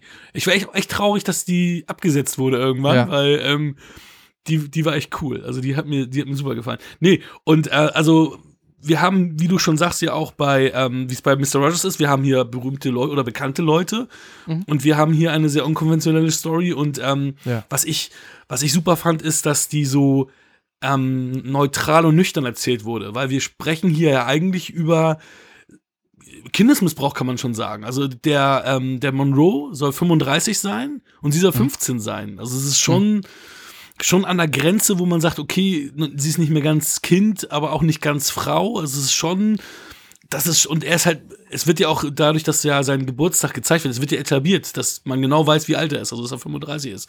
Und dass er halt mit einem 15-jährigen Mädchen nichts anzufangen haben. Aber es wird hier niemals der Zeigefinger erhoben oder irgendeine bedeutungsschwangere Musik verwendet, sondern es ist alles auch ein bisschen melancholisch, es ist mehr aus ihrer Sicht auch erzählt und es ist halt ihr Erwachsenwerden oder ihr Umgang mit ihrer Sexualität, das Kennenlernen ihrer Sexualität, das Kennenlernen ihres Lebens, wo es hingehen soll und am Ende ja auch, dass sie weiß, was sie nicht will, was sie immer wollte, aber am Ende auch sagt, das will ich gar nicht und das ist auch falsch und man braucht es nicht. Man braucht nicht äh, andere Personen, um glücklich zu sein, sondern man muss quasi mit sich selber glücklich sein.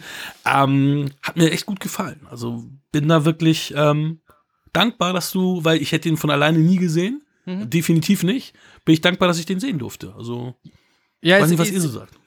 war, war so ein klassischer Biennale-Film, äh, würden wir das nennen, weil es auch so Festival und ich war froh, dass es dort gelaufen ist, weil ich weiß nicht, ob ich aus einem anderen Grund in den Film gegangen wäre, wenn er einen regulären Kinostart gehabt hätte. Aber ich bin wahnsinnig froh. Der Film ähm, fängt mit ihrem Hintern an, mit einer Einstellung auf ihren Hintern, wie sie durch den Park wackelt und sagt, dass sie heute Stimmt. zum ersten Mal Sex hatte. Und der Film und, und wie sie ähm, ihre Umgebung wahrnimmt, wie sie, wie sie als 15-jähriges Mädchen auf die Brüste dieser äh, Joggerin starrt, wie sie auf einmal Liebende auf der Wiese wahrnimmt, als wir sind jetzt in einem Team, ich bin kein Kind mehr und das dann in ihrem Tagebuch aufnimmt. Der Film hat mich in zwei Sekunden gehabt. Ich habe gewusst, äh, die macht so viel richtig. Ich, ich freue mich auf die nächsten zwei Stunden. Äh, ich glaube, du hast vollkommen recht, äh, dass das natürlich problematisch sein könnte, wenn es in die falschen Hände kommt und vielleicht von der falschen Position aus erzählt wird. Aber das Gute ist, du hast nicht einmal das Gefühl, dass sie nicht die Oberhand hätte. Ähm, was das Ganze jetzt natürlich nicht richtig macht aus Sicht von Alexander Skarsgård, aber der ist halt uninteressant, weil es nicht seine Story ist. Es ist halt Ja. rein ihre Story. Und ich finde, also ich bin die letzte Person, die sagt, man muss das und das, um die und die Geschichte erzählen zu können. Also ich finde, äh, Ali ist ein super Film von Michael Mann, auch wenn äh, Spike Lee das geärgert hat, dass es ein Weißer gemacht hat. Also das finde ich immer problematisch, aber ich verstehe es auch. Hier denke ich mir, ich bin so wahnsinnig froh, dass ich diese Geschichte auch mal von einer Frau erzählt bekommen habe und dass mir jetzt nicht ein älterer Mann die Story von der äh, erwachsen werdenden Frau erzählt hat. Also da bin ich schon ganz froh, dass das in den richtigen Händen war. Und ich glaube, die Meryl Heller hat das Buch bekommen von ihrer großen Schwester, die gemeint hat, hey, äh, hör, lies dir das mal an. Das ist zwar nicht unsere Kindheit, weil ich glaube, äh, Meryl Heller ist so alt wie wir, äh, ist ein 79er Jahrgang. Also die war auch noch nicht auf der Welt, wo diese Story spielt. Aber genauso wie bei, bei Francis Ford Coppola, es ist ja eine universelle Geschichte. Klar, das Spezielle an der Zeit sind die Eltern. Also ich meine, wie äh, die, die Kristen Wiig als Mutter ist schon eine sehr spezielle Mutter der Zeit, muss man sagen. Die hätte es 20 Jahre davor so nicht gegeben und wahrscheinlich 20 Jahre danach auch nicht mehr. Also Der dieses Drogenkonsum. richtig, richtig, hey, das ist ein Haus der Freuden und meine Kinder sollen mitbekommen, dass ich ein freier Geist bin. Also das ist schon sehr speziell. Nicht Aber man nur- muss sagen, dass sie trotzdem eine liebevolle Mutter ist. Wir haben ja dann nachher auch Szenen, wo wir merken, ähm, dass sie ihr Kind ähm, liebt und auch ähm, nicht loslässt. Und äh, da gibt's ja auch andere Filme, wo, wo das anders gezeigt wird oder auch andere ähm, Geschichten, auch äh, reelle Geschichten, wo äh, das anders äh, ausgesehen hätte. Und das fand Ja. ich sehr schön, wie damit umgegangen wurde. Ich, ich, ich gebe dir teilweise recht. Ich sage, ja, es stimmt. Es, also äh, niemand in dem Film, glaube ich, vielleicht noch am ehesten das Gasgard, äh, wird nur schwarz-weiß gezeichnet.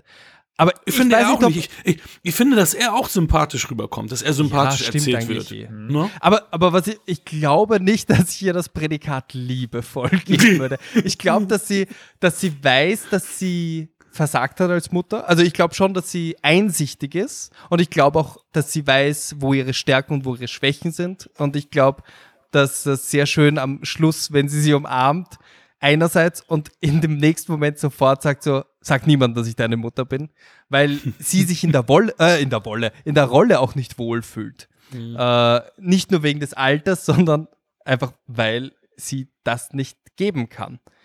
Aber trotzdem, also ich, deswegen habe ich wegen dem Wort liebevoll, aber ich weiß, was du meinst. Sie, ist- sie ist kein schlechter Mensch. Sie liebt ihre zwei Töchter. Sie liebt sie halt nur nicht vielleicht, wie sie es als Mutter tun sollte.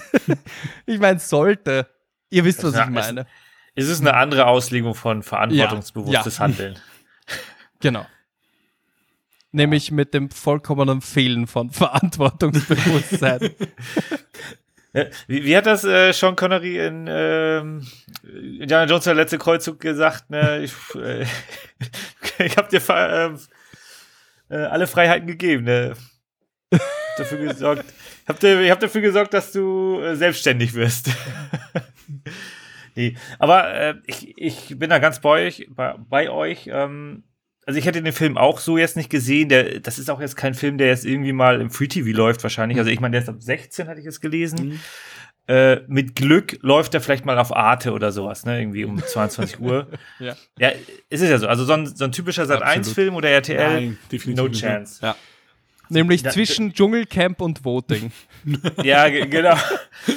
Ne, die fassen solche Themen nicht an, aber ich Mhm. finde es gerade wirklich toll, dass auch solche Themen äh, bearbeitet werden, weil es ist halt nicht immer nur dieses äh, der erhobene Zeigefinger und alles, was da gemacht wurde, ist einfach falsch, sondern nein, es gibt Situationen, äh, die werden auch von anderen Leuten forciert und werden jetzt hier von der anderen Seite beleuchtet und ähm, ich finde das schon richtig, dass man damit umgeht, weil äh, Tabuthemen sollte man halt auch mal angehen und in Summe ist es trotzdem auch sehr, sehr unterhaltsam äh, in Szene gesetzt. Also ihr, ihr ganzer Verlauf, ne, wie sie dann, ähm, man wird ja so ein bisschen reingeworfen, dass sie schon mit äh, breiter Brust in den Film reingeht, aber dann wird man noch mal ein bisschen zurückgezogen, wo sie dann auch äh, in der Schule nicht, nicht gesehen wird und äh, nach, dem, äh, nach dem Akt mit dem Monroe ist sie halt auf einmal präsent Mhm.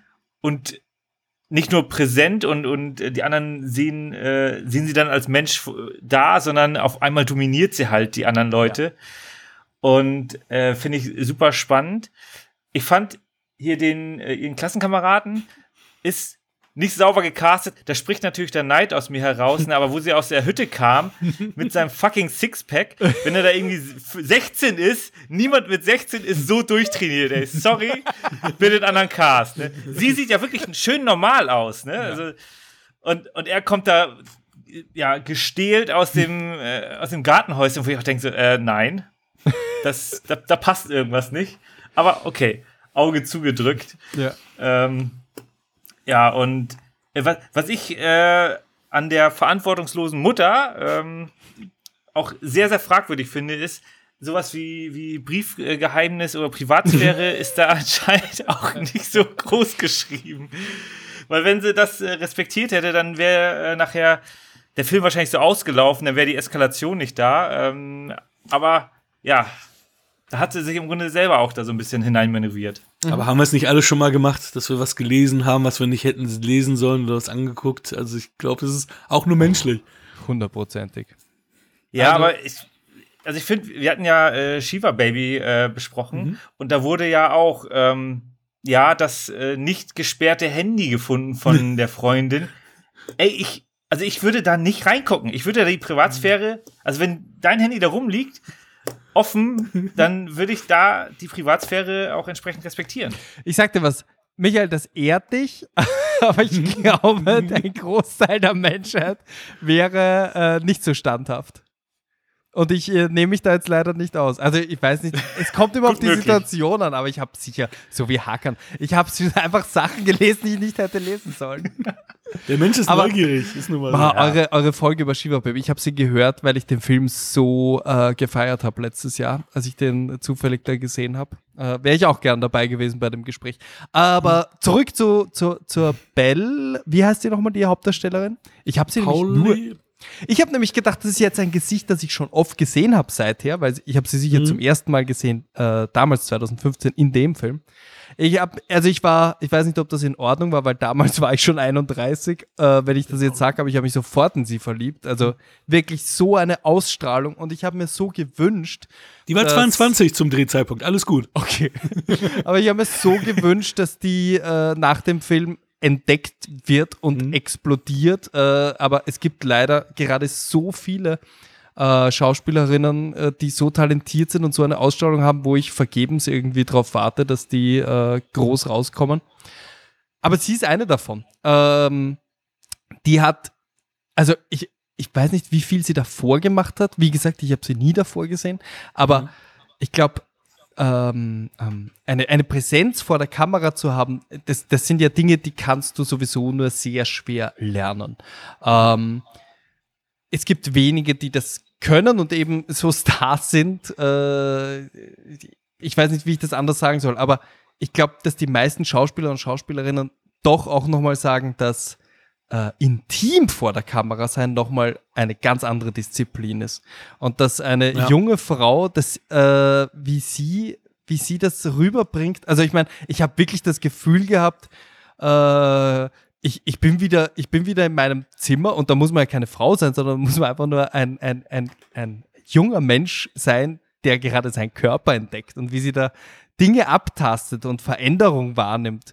Veränderungen, die ihr, die vielleicht körperlich schon vorher stattgefunden haben, die aber erst durch diese sexuelle, durch dieses sexuelle Erwachen bewusst geworden sind, nämlich dass die Ausstrahlung, die sie hat, nicht nur Auswirkungen auf sich, sondern auf einmal auch auf andere haben.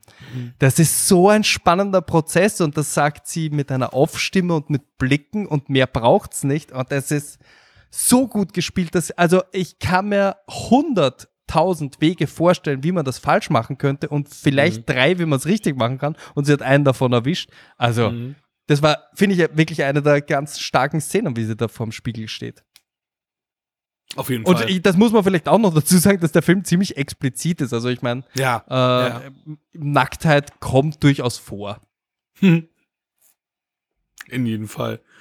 Ja, und es ist auch, also was ich dann ähm, rückblickend auch total spannend fand, ist, dass äh, die weinerlichste Figur dann irgendwie Alexander Skarsgård ist, der erstmal so dargestellt wird, als wenn er so hier der, der das unnahbare, äh, unnahbare Love Interest ist. Ähm, wie gesagt, auch nie unsympathisch. Aber wie er dann da irgendwie auf Droge besoffen und dann rumheult und dann nachher äh, besoffen in der Bar sitzt, weil er, weil die, die Mutter ihn zwingt, äh, einen Antrag zu machen und er sich da Mut antrinken muss, damit er es dann tut. Und ja, er tut's dann auch. Also, also mit ihm habe ich trotzdem irgendwie am meisten Mitleid gehabt, auch wenn er ja im Endeffekt, äh, also wie du schon sagtest, man könnte es auch anders äh, darstellen und auffassen, als dass er der Predator ist, aber nee, sie ist diejenige, die meist die mhm. Oberhand hat und gerade am Ende die Oberhand hat. Und das ist schon sehr charmant äh, gemacht worden. Und auch ähm, gibt es ein paar düstere Momente, wo sie dann natürlich äh, in so eine Drogenhöhle kommt und dann selber sich was ausmacht. Man sieht ja auch immer wieder, ähm, sie will ja Zeichnerin werden, hattest du schon erwähnt, dass da auch so comicartige Szenen so ein bisschen sind, mhm. da auch ein bisschen äh, ja, in Anführungsstrichen blumig oder auch wortwörtlich äh, mhm. blumig da was dargestellt wird, aber auch das Negative und dass sie dann halt sich auch ausmalt, oh Gott, das und das kann passieren, wenn ich jetzt so und so weitermache und sie dann auch rausrennt und äh, diese bedrohliche Situation dann aufgelöst wird und du dann auch mitfieberst und dich und glücklich und dankbar bist, dass sich das positiv aufgelöst hat und sie dann da rausgeht. Also es ist eine, eine sehr, sehr schöne Coming-of-Age-Story. Ich habe nämlich ähm, häufiger jetzt das Problem gehabt, dass ich zu alt bin, um mitzufiebern teilweise mit ähm, in Filmen oder Serien mit Darstellern, wo ich mich selber als zu weit weg empfinde oder empfand. Das war mhm. zum Beispiel auch so bei, ähm, ähm, oh, wie heißt das, wo das Mädchen sich umgebracht hat? Die habe ich nur die erste Staffel gesehen. Ähm, wisst ihr die auf Netflix, wo, wo sie diese diese 13, Tagebuch ja ja 13 genau. Ah, habe ich leider äh, 13 Things. Nee, habe ich ja, also genau das, wo sie sich umgebracht hat und dann siehst du da diese Tagebucheinträge. Und, und da war das auch so, dass ich, dass ich mich da zu weit äh, weggefühlt habe von, von, von den ganzen Protagonisten und mich nicht einfühlen konnte. Und hier konnte ich mich komplett einfühlen, mhm. obwohl das hier um, um eine 15-Jährige geht. Und äh, mhm. es geht wohl halt dann doch noch um die Inszenierung und wie du mitgenommen wirst äh, von der Inszenierung. Und hier bin ich total mitgenommen worden und abgeholt worden. Mhm. Ja, also Du, du hast es gerade gesagt, dass, äh, dass sehr viel, also dass unter anderem ähm, vom, vom Art Design äh, mit, mit äh, blumiger mit blumigen Comics gearbeitet wurde, mhm. weil sie ja, ich glaube, sie möchte Comiczeichnerin werden und mhm. sie hat eine Comiczeichnerin als Vorbild.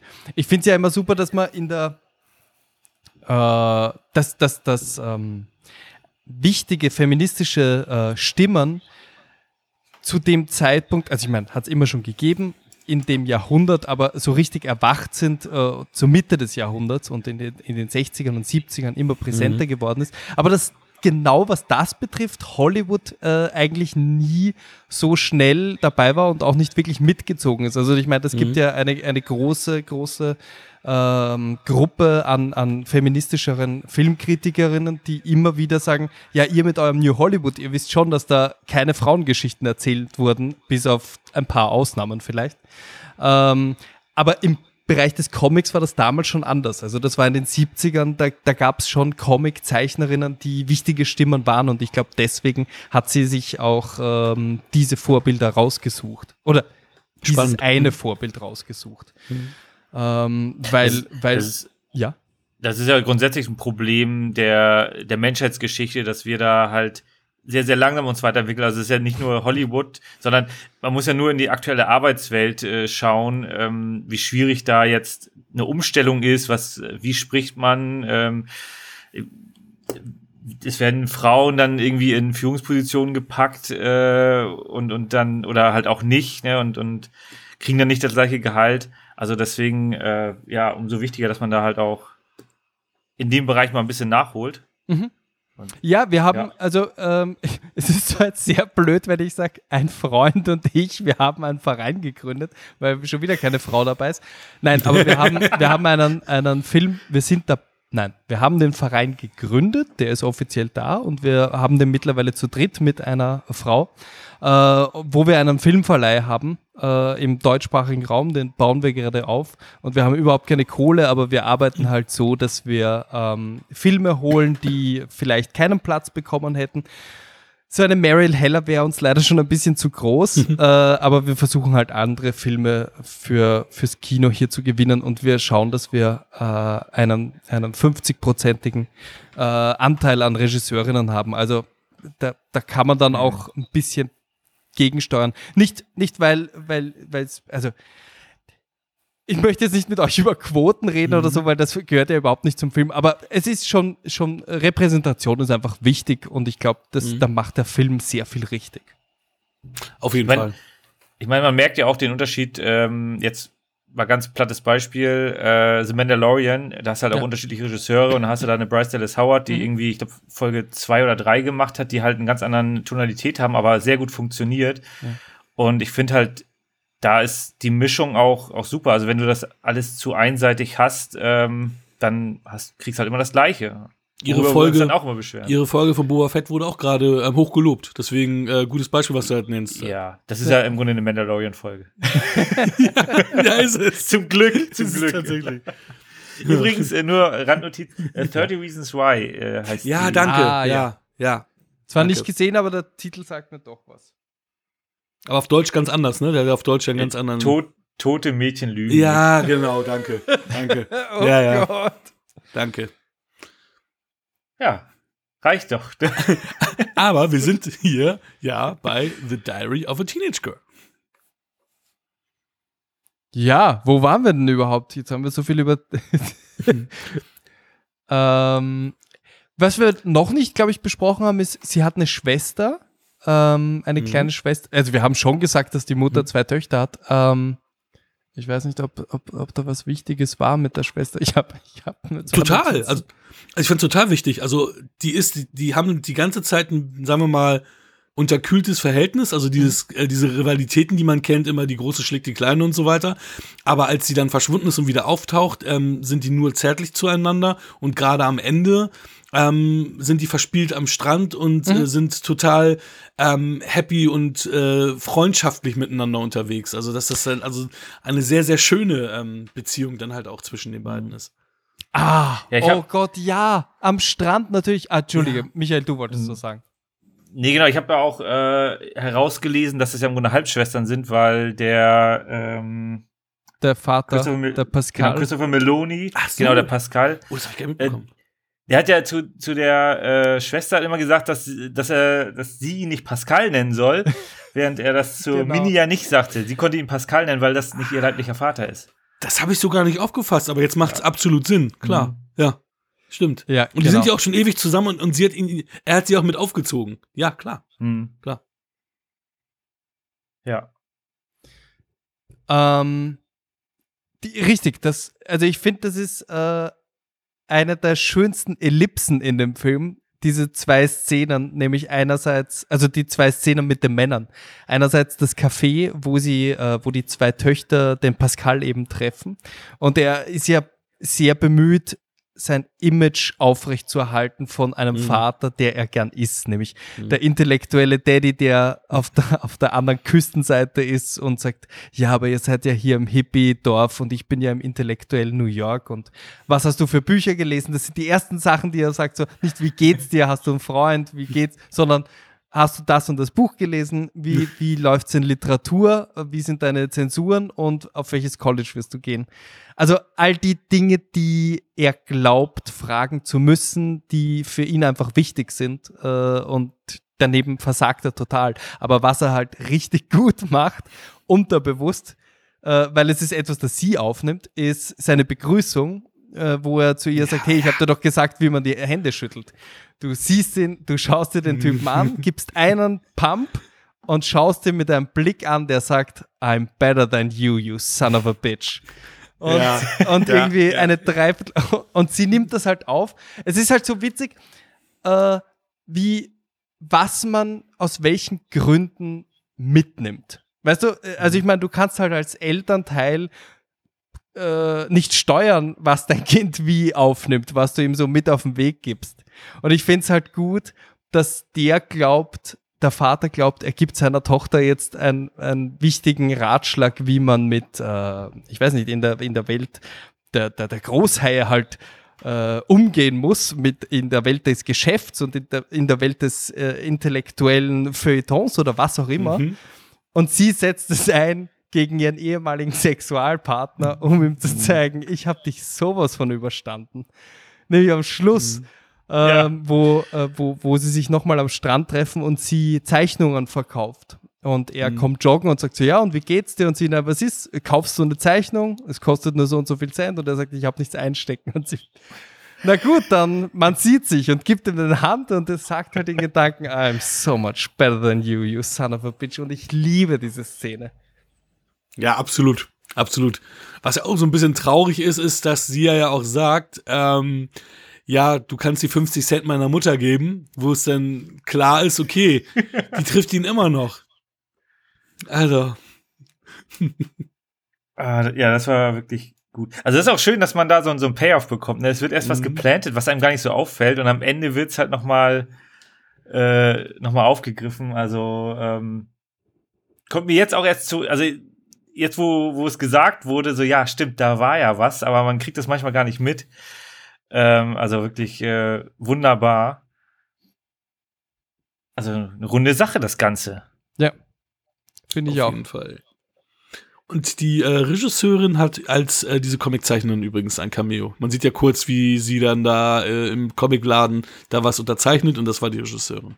Ah, okay. Sieh mal an. Und ach, ich bin ja auch blöd. Und natürlich in, Stimmt, der in, andere. der, in der Szene in der Bar sieht man doch auch, wo sie rausgeht, wo sie mit, äh, wo ähm, Monroe und ihre Mutter da sitzen. Stimmt. Und die äh, Dame, die da raucht, das ist die Au- Buchautorin.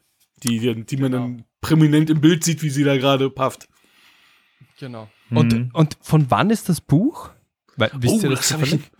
Aber das ich meine, ich, wo- Nicht recherchiert? mich, mich hat nämlich interessiert, ob das Buch äh, tatsächlich schon quasi gar nicht so alt war und schon damals in der Vergangenheit gespielt hat oder ob das wirklich ein Buch aus den 70ern war, weil ich, ich habe es leider auch nicht nachgeschaut. Wobei müsste eigentlich, weil die war ja um die 50 ungefähr, ne? Also es kommt hin. ah, okay. Ne, ja. weil die war, und das soll ja Teil autobiografisch gewesen sein. Und wenn es Teil autobiografisch ist, dann müsste Ja. sie ja wahrscheinlich so. ah ja, und, hin. und damit man das Also jetzt... ich habe also ich habe das kurz äh, bei Wikipedia äh, steht published 2002. Also nicht ganz. Ja. Oder sie erzählt von, obwohl deswegen sind es vielleicht die 70er, weil sie es äh, aus der Mhm. Zeit erzählt. Ja. Genau. Na, um das noch, äh, damit wir das komplettiert haben, äh, bei Rumblefish, der, der, hast du ja auch gesagt, gab es von der SI hinten Stimmt. ein Cameo. Ich glaube, sie war eine Prostituierte, oder? Ja, ja, genau. G- Ganz genau. Und, in, und sowohl in Rumblefish als auch in Outsider hat Heather Langenkamp, die Hauptdarstellerin aus äh, Nightmare on Elm Street, äh, Szenen gehabt, die alle aber gecuttet wurden. Das heißt, äh, ja. Und, und zwar in beiden Filmen wo, wo, wurden ihre Szenen geschnitten. Aber dann ist sie in Nightmare einigermaßen groß rausgekommen, so eine Zeit Ja. Das, das passiert auch im echten Leben. Du, du machst irgendwas und am Ende, ja, vielen lieben Dank. Wir nehmen doch das, äh, Ja. die Auswertung von dem Kollegen. Äh, Ja. ja, toll. Aber das ist ja auch in Hollywood, dass du ja wirklich auch mal große Schauspieler hast, die dann rausgeschnitten werden. Besonders wenn du irgendwie mit Terrence Malik oder irgendwie so zu, irgendjemanden in der Art zusammenarbeitest, ähm, kann es ja auch sein, dass du trotz eines großen Namens auf dem Schneidetisch landest. Ja, Aber du kriegst wahrscheinlich trotzdem das Geld, ne? Ja aber es geht ja, es geht ja darum, in diesem Kunstwerk dabei zu sein. Und denen geht's ja nicht mehr ums Geld. Also, denke ich. einigen. Wollen wir zum Abschluss kommen? Oder habt ihr noch was? Nö. Nein, ich, also ich, ich glaube, ich bin auch alles losgeworden. Ich überlege nur, ob ich, ob ich auch eine Frage habe, die offen geblieben ist, wo ihr mir vielleicht helfen könnt, aber in Wahrheit vielleicht noch am ehesten, aber ich meine, das, damit sind wir eigentlich auch schon bei der Bewertung, glaube ich. Ich Mhm. glaube, wenn ich äh, so ein bisschen das Haar in der Suppe suche, weiß ich nicht, ob ich äh, den dramatischen Drogenteil gebraucht habe. Ist jetzt wieder so eine Klugscheißer-Aussage, weil ich meine, die haben ein Drehbuch geschrieben, die haben sich monatelang damit auseinandergesetzt und ich komme dann nach zweieinhalb Stunden und sage, oh, ich weiß nicht, ob es das gebraucht hätte. Äh, ich weiß nicht, ob das, ja, es, Ja, war schon so, es war schon so rund. Ich weiß nicht, ob sie Dramatik gebraucht hat, weil sie hat da wirklich äh, einen ganz kurzen Moment, wo sie ähm, äh, nicht nur, nicht nur ähm, sich und die, das andere Geschlecht, sondern auch das eigene Geschlecht äh, kennenlernt äh, und, und ein bisschen liebäugelt mit einer anderen, äh, mit einem anderen Mädel. Und die verschleppt sie dann ein bisschen so in eine, in eine düstere Szene und ich weiß nicht, ob es äh, es hat, es hat mich ein bisschen aus dem Tempo rausgeschmissen. Und mit dem Tempo meine ich jetzt gar nicht die Geschwindigkeit, sondern, sondern dieses, dieses Look and Feel vielleicht, das der Film hatte. Äh, ich finde, die Gefahr war sowieso schon immer da mit den Eltern. Also so alles, was falsch laufen kann, machen die schon falsch. Äh, und es reicht mir quasi angedeutet. Ich weiß nicht, ob ich auch noch gebraucht habe, dass sie das dann hautnah erfährt. Äh, es, es gibt den Moment, wo sie kurz davor ist, glaube ich, für äh, Drogen äh, verkauft zu werden, also zumindest für eine Nacht Mhm. verkauft zu werden. Und äh, sie äh, ja, springt nochmal rechtzeitig ab. Äh, und das ist irgendwie so ein Moment, der, weiß ich nicht, vielleicht hat es mich einfach, das ist jetzt eine furchtbare Aussage, aber vielleicht hat es mich einfach zu sehr an äh, Jenny und Forrest Gump erinnert. Und ich mir dachte, nein, bitte, geht jetzt nicht in diese Richtung.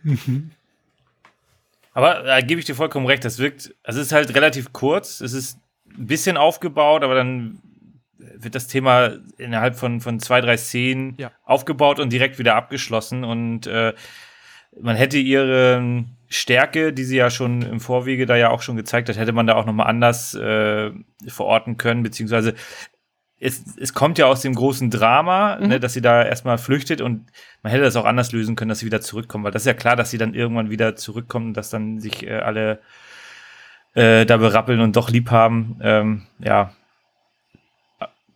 Ja. Ist ein bisschen deplatziert. Also es hätte nicht sein müssen, hätte man auch anders machen können. Ich fand's spannend, aber ich gebe euch beiden völlig recht. Ähm, hätte man nicht machen müssen. Hätte es auch ohne den Wessenrunder Film gewesen. Ja. Aber ich, ich fand die, ich fand die, ähm, die Szenen, wo sie wieder nach Hause kommt, halt toll. Ich musste da auch ein paar Tränen ver, ver, ver, vergießen. Ja, ich bin ja auch Ja, so, dann, so dann super nah am ja Wasser schon gebaut. wieder wert. Dann war es ja das schon wieder wert, oder? Ja, ja. Ich bin eh nah am Wasser gebaut, aber immer wenn es so, so emotional wird, dann, dann, dann geht's nicht anders. Und dass sie ihr auch so verziehen hat und dann, dass sie mit ihrer Schwester und ihre Schwester sich so gefreut hat und so und sie gesagt hat, ja, ich habe dich jede, jeden Abend gesucht um Gott und tralala. Das, äh, sowas geht mir dann halt immer sehr nah. Ja, ja, aber äh, weißt du was? Jetzt, wo du das so sagst, vielleicht ist genau das der Punkt, äh, der mich an der Erzählung ein bisschen stört, weil ich meine, du kannst ihr ja eine Odyssee geben, die vielleicht nicht ganz so dramatisch ist, weil dadurch, dass du diese, diese harte Realität dir entgegenschlägst, dass du sagst, ja, du weißt schon, wenn du jetzt von zu Hause wegrennst, ist natürlich äh, Prostitution nicht weit weg. Weißt du, und das hätte es Ja, vielleicht nicht stimmt. gebraucht. Du kannst ja. Ja. auch einfach so realisieren, nach zwei Nächten nicht mehr zu Hause Ja. sein, hey, vielleicht habe ich meine Familie doch gern genug, dass ich es nochmal mit denen probiere. Nee, das stimmt tatsächlich. Es muss nicht immer, ja, bis zum Exodus gehen quasi, also auf Messerschneide sein, ja. Da hat er dann doch wieder ein bisschen Hollywood gemacht, der Film. Er Aber, ja so richtig, aber, aber wie ich schon äh, gleich äh, bei meinem Eingang gesagt habe von dem Rant, äh, es ist wirklich ein Haar in der Suppe suchen, weil es sind ein paar Minuten im Film und der Rest Ja. ist für mich so stimmig, dass äh, es für eine gute Note gereicht hat. Dann hau raus. Also bei mir gibt's nach wie vor, also nicht nach wie vor, gibt's noch immer 8 von 10 Äh, trotz, trotz diesem kurzen Ausreißer. Mikey? Ja, für mich auch eine überraschend gute Unterhaltung und auch hier sieben Punkte. Dann, äh, ja, du hast zweimal sieben. Ich bin bei zweimal 7,5. Auch hier 7,5 Punkte. Ich bin noch am überlegen, ob es auch ein Herz auf Letterbox gibt. Da bin ich noch ein bisschen, weiß ich noch nicht. Die, die gebe ich ja nicht so häufig raus, aber ich glaube, er hat's verdient. Äh, Also ich äh, können wir ganz kurz über Letterbox sprechen. Ich finde das Ja, so gerne. spannend. Du hast fünf Sterne und ein Herz und jeder Mensch, der auf Letterbox ist, geht vollkommen unterschiedlich damit Ja. um. Ich finde das, ich finde das so großartig. Für, also manche geben zum Beispiel nur Herzen, weil sie sagen, äh, Mhm. das, das überfordert sie mit den Sternen. Das, also entweder ich mag den Film oder ich mag ihn nicht, Herz oder nicht Herz. Das wäre mir schon ein bisschen zu wenig. Und ach, es macht mich oft fertig. Und das ist auch ein bisschen das, was mich stört an Letterboxd, weil ich liebe es. Ich liebe es zu loggen und ich liebe es zu sehen, was andere sehen und was sie Ja. davon halten. Und Ja. dann ruft man natürlich den Freund an und sagt, sag mal, hast du dich vertippt Mhm. oder was heißt hier zwei Sterne? Bist du irre? Weißt du, und dann, dass, dass die Leute auch ihre Kommentare schreiben. Und ich lese gern, wenn Leute über Filme schreiben. Also ich habe Letterboxd einfach gern. Aber der große, der, der, der große Nachteil für mich persönlich ist, ich sitz oft bei Minute 45 im Kino und denk schon an die scheiß Sterne. Und das stört mich. Das stört mich an mir und das kann ich fast schon nicht mehr abschalten, wo ich mir denke, hey, denk über die Sterne, wenn der Abspann läuft. Aber nicht schon währenddessen. Mache ich aber auch tatsächlich. Das mache ich auch tatsächlich. Ja. das Ähm, das, ist, das ist Gott sei Dank ein bisschen einfacher, ähm, wenn das ein Film für einen Podcast ist, weil ich weiß, ich logge erstmal ohne Sterne. Und deswegen habe ich da ein bisschen. Geht's ein Dann bisschen- vergisst du das? Was wollte ich dir aber, geben? aber was, was du gerade sagtest, was ich zum Beispiel nicht verstehe, ist, wenn jemand äh, zwei oder zweieinhalb Sterne gibt und trotzdem Herz, denke ich so, okay, ist es trotzdem ein Herzfilm, obwohl ich weiß, es ist ein scheiß So Film oder was meinst du damit? Nee, ja, aber, nee, aber der Punkt, also, weil das arbeitet dann auch in mir, weil du hast ja zum Beispiel den Behind, äh, Grüße gehen raus, der hört, guckt die Folge sowieso, der hört diese Folge sowieso nicht, äh, der gibt ja gerne zweieinhalb. Und ich habe mir heute ähm, eine Kinokritik über so einen, wie hieß denn der? So einen asiatischen Zombie-Film, der es gerade abgeht mit viel Gewalt und so weiter. Äh, auf YouTube hat, hat er da, ähm, ja, ja, genau. Ja. Genau. Und den hat er sehr, sehr positiv bewertet. Also er hatte sehr viel Freude dran und hat den zweieinhalb Sterne gegeben. Das heißt also, das, was bei dir zweieinhalb Sterne als schlecht gilt, gilt bei dem als zweieinhalb Sterne anders. Und da, und ich komme mir auch ständig in Gedanken so, okay, was gebe ich dem Film? Was ist denn gut? Ja. Wo sind meine Ankerpunkte? Ne? Und was ist nachher schlecht? Ist nachher, wenn, wenn ich einen Film schlecht finde, muss er dann drei Sterne bekommen und fünf ist immer noch adäquat. Ja. hat mir immer noch Spaß gemacht. Das ist halt schwierig, ne? Also das, Mhm. das, das hast du zum Beispiel bei ähm, wieder unsere gemeinsamen Bekannten bei den Bewegungsbanausen, die geben gerne höhere Punkte, wo ich ja, also für mich gilt, wenn ich einen Punkt, äh, Film acht Punkte gebe, ist es für mich schon nahe am Meisterwerk, wo ich sage, Mhm. für mich ist sechs ein Film, der ist in Ordnung, den finde ich also gut, also okay oder mehr als okay.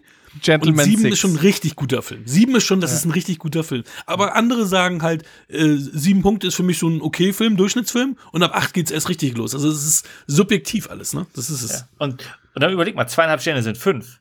Also fünf ist immer noch gut. Fünf ist eigentlich der Durchschnitt, ja. Ja, fünf von zehn ist ja die Hälfte, aber ja, aber 50 Prozent von der Arbeit ist auch scheiße, ne? Wenn du in der, wenn du, wenn du in der Schule 50 Prozent gekriegt hast, war es eine 4 minus, glaube ich, oder? War es nicht eine 4 Ja, minus? genau, das war eine 4 minus, da ist noch so gerade durchgekommen. Ja, aber das ist crazy. vielleicht kommt das auch, vielleicht kommt das auch davon, dass das einfach in der, Sch- das Schulsystem ist einfach äh, auf dem falschen Wertesystem aufgebaut. Absolut. Deswegen, deswegen respektiere ich auch sehr die Leute, die äh, auf, äh, in ihrer Bio Letterboxd eine Legende stehen haben, was welcher Stern bedeutet. Das, das Das respektiere ich. Ja. Aber, äh, aber weil du das gesagt hast, Hakan, ich bin so ein Typ. Ich gebe zweieinhalb und ein Herz. Äh, wenn, Und was, was meinst du damit? Ne, das heißt, das heißt wirklich, ein Herz ist für mich ein Herz. Das heißt, ich mag den Film, der löst was in mir aus. Und das kann aber auch sein, dass ich da Missing in Action Teil 2 meine. Und da weiß ich einfach, dass äh, filmisch gesehen sehr viel falsch gelaufen ist. Ähm, Auf und jeden damit, Fall. das meine ich jetzt gar nicht so überheblich im Sinne von, das ist ein schlechter Film, sondern wenn ich merke, dass die Kamera einfach oder dass das Framing für mich nicht passt, dass die Schnitte nicht, da weißt du, da, da gibt es so viel Technisches, wo ich sage, das ist einfach schlecht und dann ist das auch noch ein schlechter Schauspieler. Aber alles in allem habe ich Was? mehr, habe ich mehr Spaß bei dem ganzen Gegurke, als wenn ich mir jetzt, ähm, ja, weiß ich nicht. Das ist, ja, also ich bin da voll bei dir. Ich muss auch immer wieder äh, hinterfragen, was ich da äh, bewerte, aber bei IMDb kannst du halt nur, ähm, nur, nur Sterne vergeben. Mhm. Und äh, die, die Sternebewertung bei Letterboxd ist dann sozusagen die, in Anführungsstrichen, objektive Betrachtung. Ne? So ein Independence Day wäre dann So irgendwie, keine auch. Ahnung, Actionkracher, sechs bis sieben, äh, oder beziehungsweise dann, was sind das, drei bis dreieinhalb, aber Herz. Und ich gebe den halt gleich zehn Punkte, weil ich den halt abfeiere, ähm, obwohl er Schwächen hat. Aber Objektivität gibt's sowieso nicht. Von daher, Nein, aber, aber da möchte ich ganz kurz nur, falls die Zuhörer und Zuhörerinnen mich nicht gut kennen, also äh, nur weil ein Film ein Actionfilm ist, heißt das nicht, dass ich den gering schätze. Im Gegenteil. Nein, nein, Im nein. Gegenteil. Du also ich bist, finde, das du bist ist ja wirklich breit unterwegs. Also, mit Comedy die Königsklasse. Also so, so James Cameron-Filme in den 80ern und 90ern gehören schon. Oder, oder, oder Robocop sind schon Meisterwerke. Ja. Also das sind klassische Fünf Sterne und Herz. Äh, aber, aber es gibt halt auch schlechtere Actionfilme, finde ich. ja, klar. Als wie mit dem Horrorgenre, ne? Da hast du Ja. deutlich mehr schlechte Filme als gute Filme oder auch teilweise mittelmäßig, sondern da sind, die sind meistens schlecht. Die, also Ich grad glaub halt schon- Ja, aber ich glaube halt schon, dass du vor allem äh, Vergleiche ziehst im Genre und Mhm. wahrscheinlich auch noch in der Zeit. Also ich, ich Mhm. vergleiche einen äh, sehr guten Actionfilm aus den 80ern mit einem anderen sehr guten Actionfilm aus den 80ern und nicht Mhm. mit einer Billy Wilder Komödie aus den 50ern. Nein, um Also Gottes ich Willen, mein- ja, ja. Deswegen können Mhm. diese zwei Filme auch nebeneinander fünf Sterne gleich haben. Äh, sonst sonst schaffe ich das nicht in meinem Kopf. Also ich, ich muss das einfach auch strikt trennen. Ich meine, du kannst doch nicht, du kannst doch nicht den Prinz von Zamunda und, und Claude Lanzmanns Shoah äh, in einem gleichen, in einem gleichen äh, Kontext sehen. Nee, und beide sind klassische Fünf-Sterne-Filme. Nein, das stimmt. Das stimmt. Prinz von Zamunda, oh ja, okay. Naja, also nein, Prinz von Zamunda, den müsste ich mir nochmal anschauen, äh, ob das wirklich fünf Sterne sind. Aber vor kurzem habe ich zum ersten Mal, Hakan, das wird dich überraschen, als ich den Film zum ersten Mal gesehen habe, äh, nur noch 48 Stunden gesehen. Uh, ja, das überrascht mich wirklich sehr. Aber Was für ein Meisterwerk. Also wirklich. Leider ist ich mein, der zweite schon nicht mehr immer, so gut. Ich war, also eigentlich macht der Film auf dem Papier schon alles richtig. Ich bin der größte Walter Hill-Fan. Ich finde, das ist, das ist so, warum dem noch immer kein, äh, keine Statue gebaut wurde irgendwo in Hollywood. Und dann noch die Mischung von den beiden und dass der so, so heftige Themen eingebaut hat in dieser vermeintlich, äh, vermeintlich äh, leicht daherkommenden Actionkomödie. Großartig. Aber äh, darüber haben wir überhaupt nicht geredet. Warum rede ich mit. Ah, sorry. Aber ich, ich muss auch sagen, ich habe den auch total spät gesehen, weil das war äh, neben Gremlins, ähm, den meine Schwestern auch sehen wollten. Die hatten den auch extra aufgenommen, wollten dann nur 48 Stunden sehen und ich wollte natürlich mitgucken. Und natürlich haben mich meine Eltern zu Recht ins Bett geschickt, weil ein Zehnjähriger, der dann, oder ich glaube, vielleicht oder neun Jahre, der dann einen 18er-Streifen sieht, das war dann nicht gerade sinnvoll und äh, deswegen hat, ist er dann komplett von meinem, also ich wusste, dass es den Film gibt, aber ich habe den auch erst vor ein paar Jahren gesehen. Ja. Haben wir mit elf oder zwölf das erste Mal gesehen. Hast du gesehen? Ja, Jetzt wundert mich gar nichts mehr. Der Lars Boy Scout ja auch. Der wurde mir ja sogar von dem Typen aus der Videothek empfohlen. Obwohl ich daneben stand, meine Mutter stand da mit mir und dann, ja, ja, ja, den empfehle ich dir. Und es war klar, dass es für mich ist. Aber natürlich war ich total geflasht, als ich dann als äh, unter 13-jähriger Lars Boy Scout gesehen habe. Bis heute. Ah, so ein guter Film. Na, Ja, also. Walter Hill und Tony Scott, das sind so Ja, zwei oh, auf ja. einer Ebene. Absolut. Absolut. Ja, Tony Scott leider zu früh verstorben und Walter Hill hat ja auch nicht mehr so viel gemacht. Aber Walter Hill ist auch super alt, ne? Der ist, ist der nicht sogar schon Ende 80 oder so? Walter Hill ist, äh, glaube ich, in, in, in so selbe Generation wie, wie, wie ein, na, wie heißt der andere Scott, der Ridley Scott. Äh, Mhm. Also Ja, eigentlich, auch eigentlich 90 kann der schon noch was machen. Walter Hill ist ja total spannende Figur, weil der seit Jahrzehnten machen kann, was er will, äh, ohne auf irgendwas angewiesen zu sein, weil er ähm, Writers Credits hat für die Alien-Reihe. Also er hat den ersten Ah, Alien produziert und geschrieben und ist nach wie vor, kriegt er gut Kohle davon Mhm. äh, und kann seine Projekte einfach machen. Aber er macht halt schon lange nichts mehr. Oder zumindest, Ja. Also ich meine, der hat ja in den 90ern auch noch Actionfilme rausgehaut, die teilweise niemanden interessiert haben, aber die man nach wie vor anschauen kann. Also seine Wild Bill äh, Western gehört zu einem der besten Spätwestern und auch den Last Man Standing, diese Ja, den liebe ich äh, auch. Der ist Kurosawa-Version da mit Bruce Willis. Ex Kann man äh, alles kenn wiederentdecken. kennst du Extreme Preju Prejudice? Äh, Extreme Prejudice? Hier mit, äh, mit Powers Booth und der ist, der ist super. Der ist, der läuft immer unterm Radar, aber ich, ich Ja. mag den richtig. Den, der ist hier auch zu Hause. Den habe ich auch zu Hause. Ähm, warte mal. Das sage ich noch mal zum Abschluss hier. Mhm.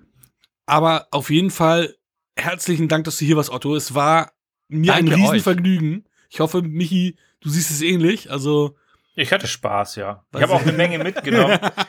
nee, also, das ist ja das Spannende. Man wartet immer so, ja, ihr besprecht zwei Filme, da muss man äh, alles haarklein vorbereiten. So, nee, ich habe die beiden das erste Mal gesehen und habe jetzt nochmal so viel mitgenommen. Ja. Und wenn man nochmal drüber stolpert, dann, dann achtet man dann auf andere Dinge eventuell oder auf Dinge, die man vorher nicht entdeckt hat. Und äh, so geht's mir das dann, mir dann oft, dass ich jetzt aus beiden Filmen äh, ich habe da so viel nicht gesehen und jetzt eine andere Perspektive und, und äh, ja, deswegen, das macht immer wieder Spaß. Ja, ich Extreme- profitiere da auch immer so sehr davon, von Reden über Filme. Also ich bin da immer dankbar, was mir Leute äh, zeigen, was ich nicht selbst gesehen habe.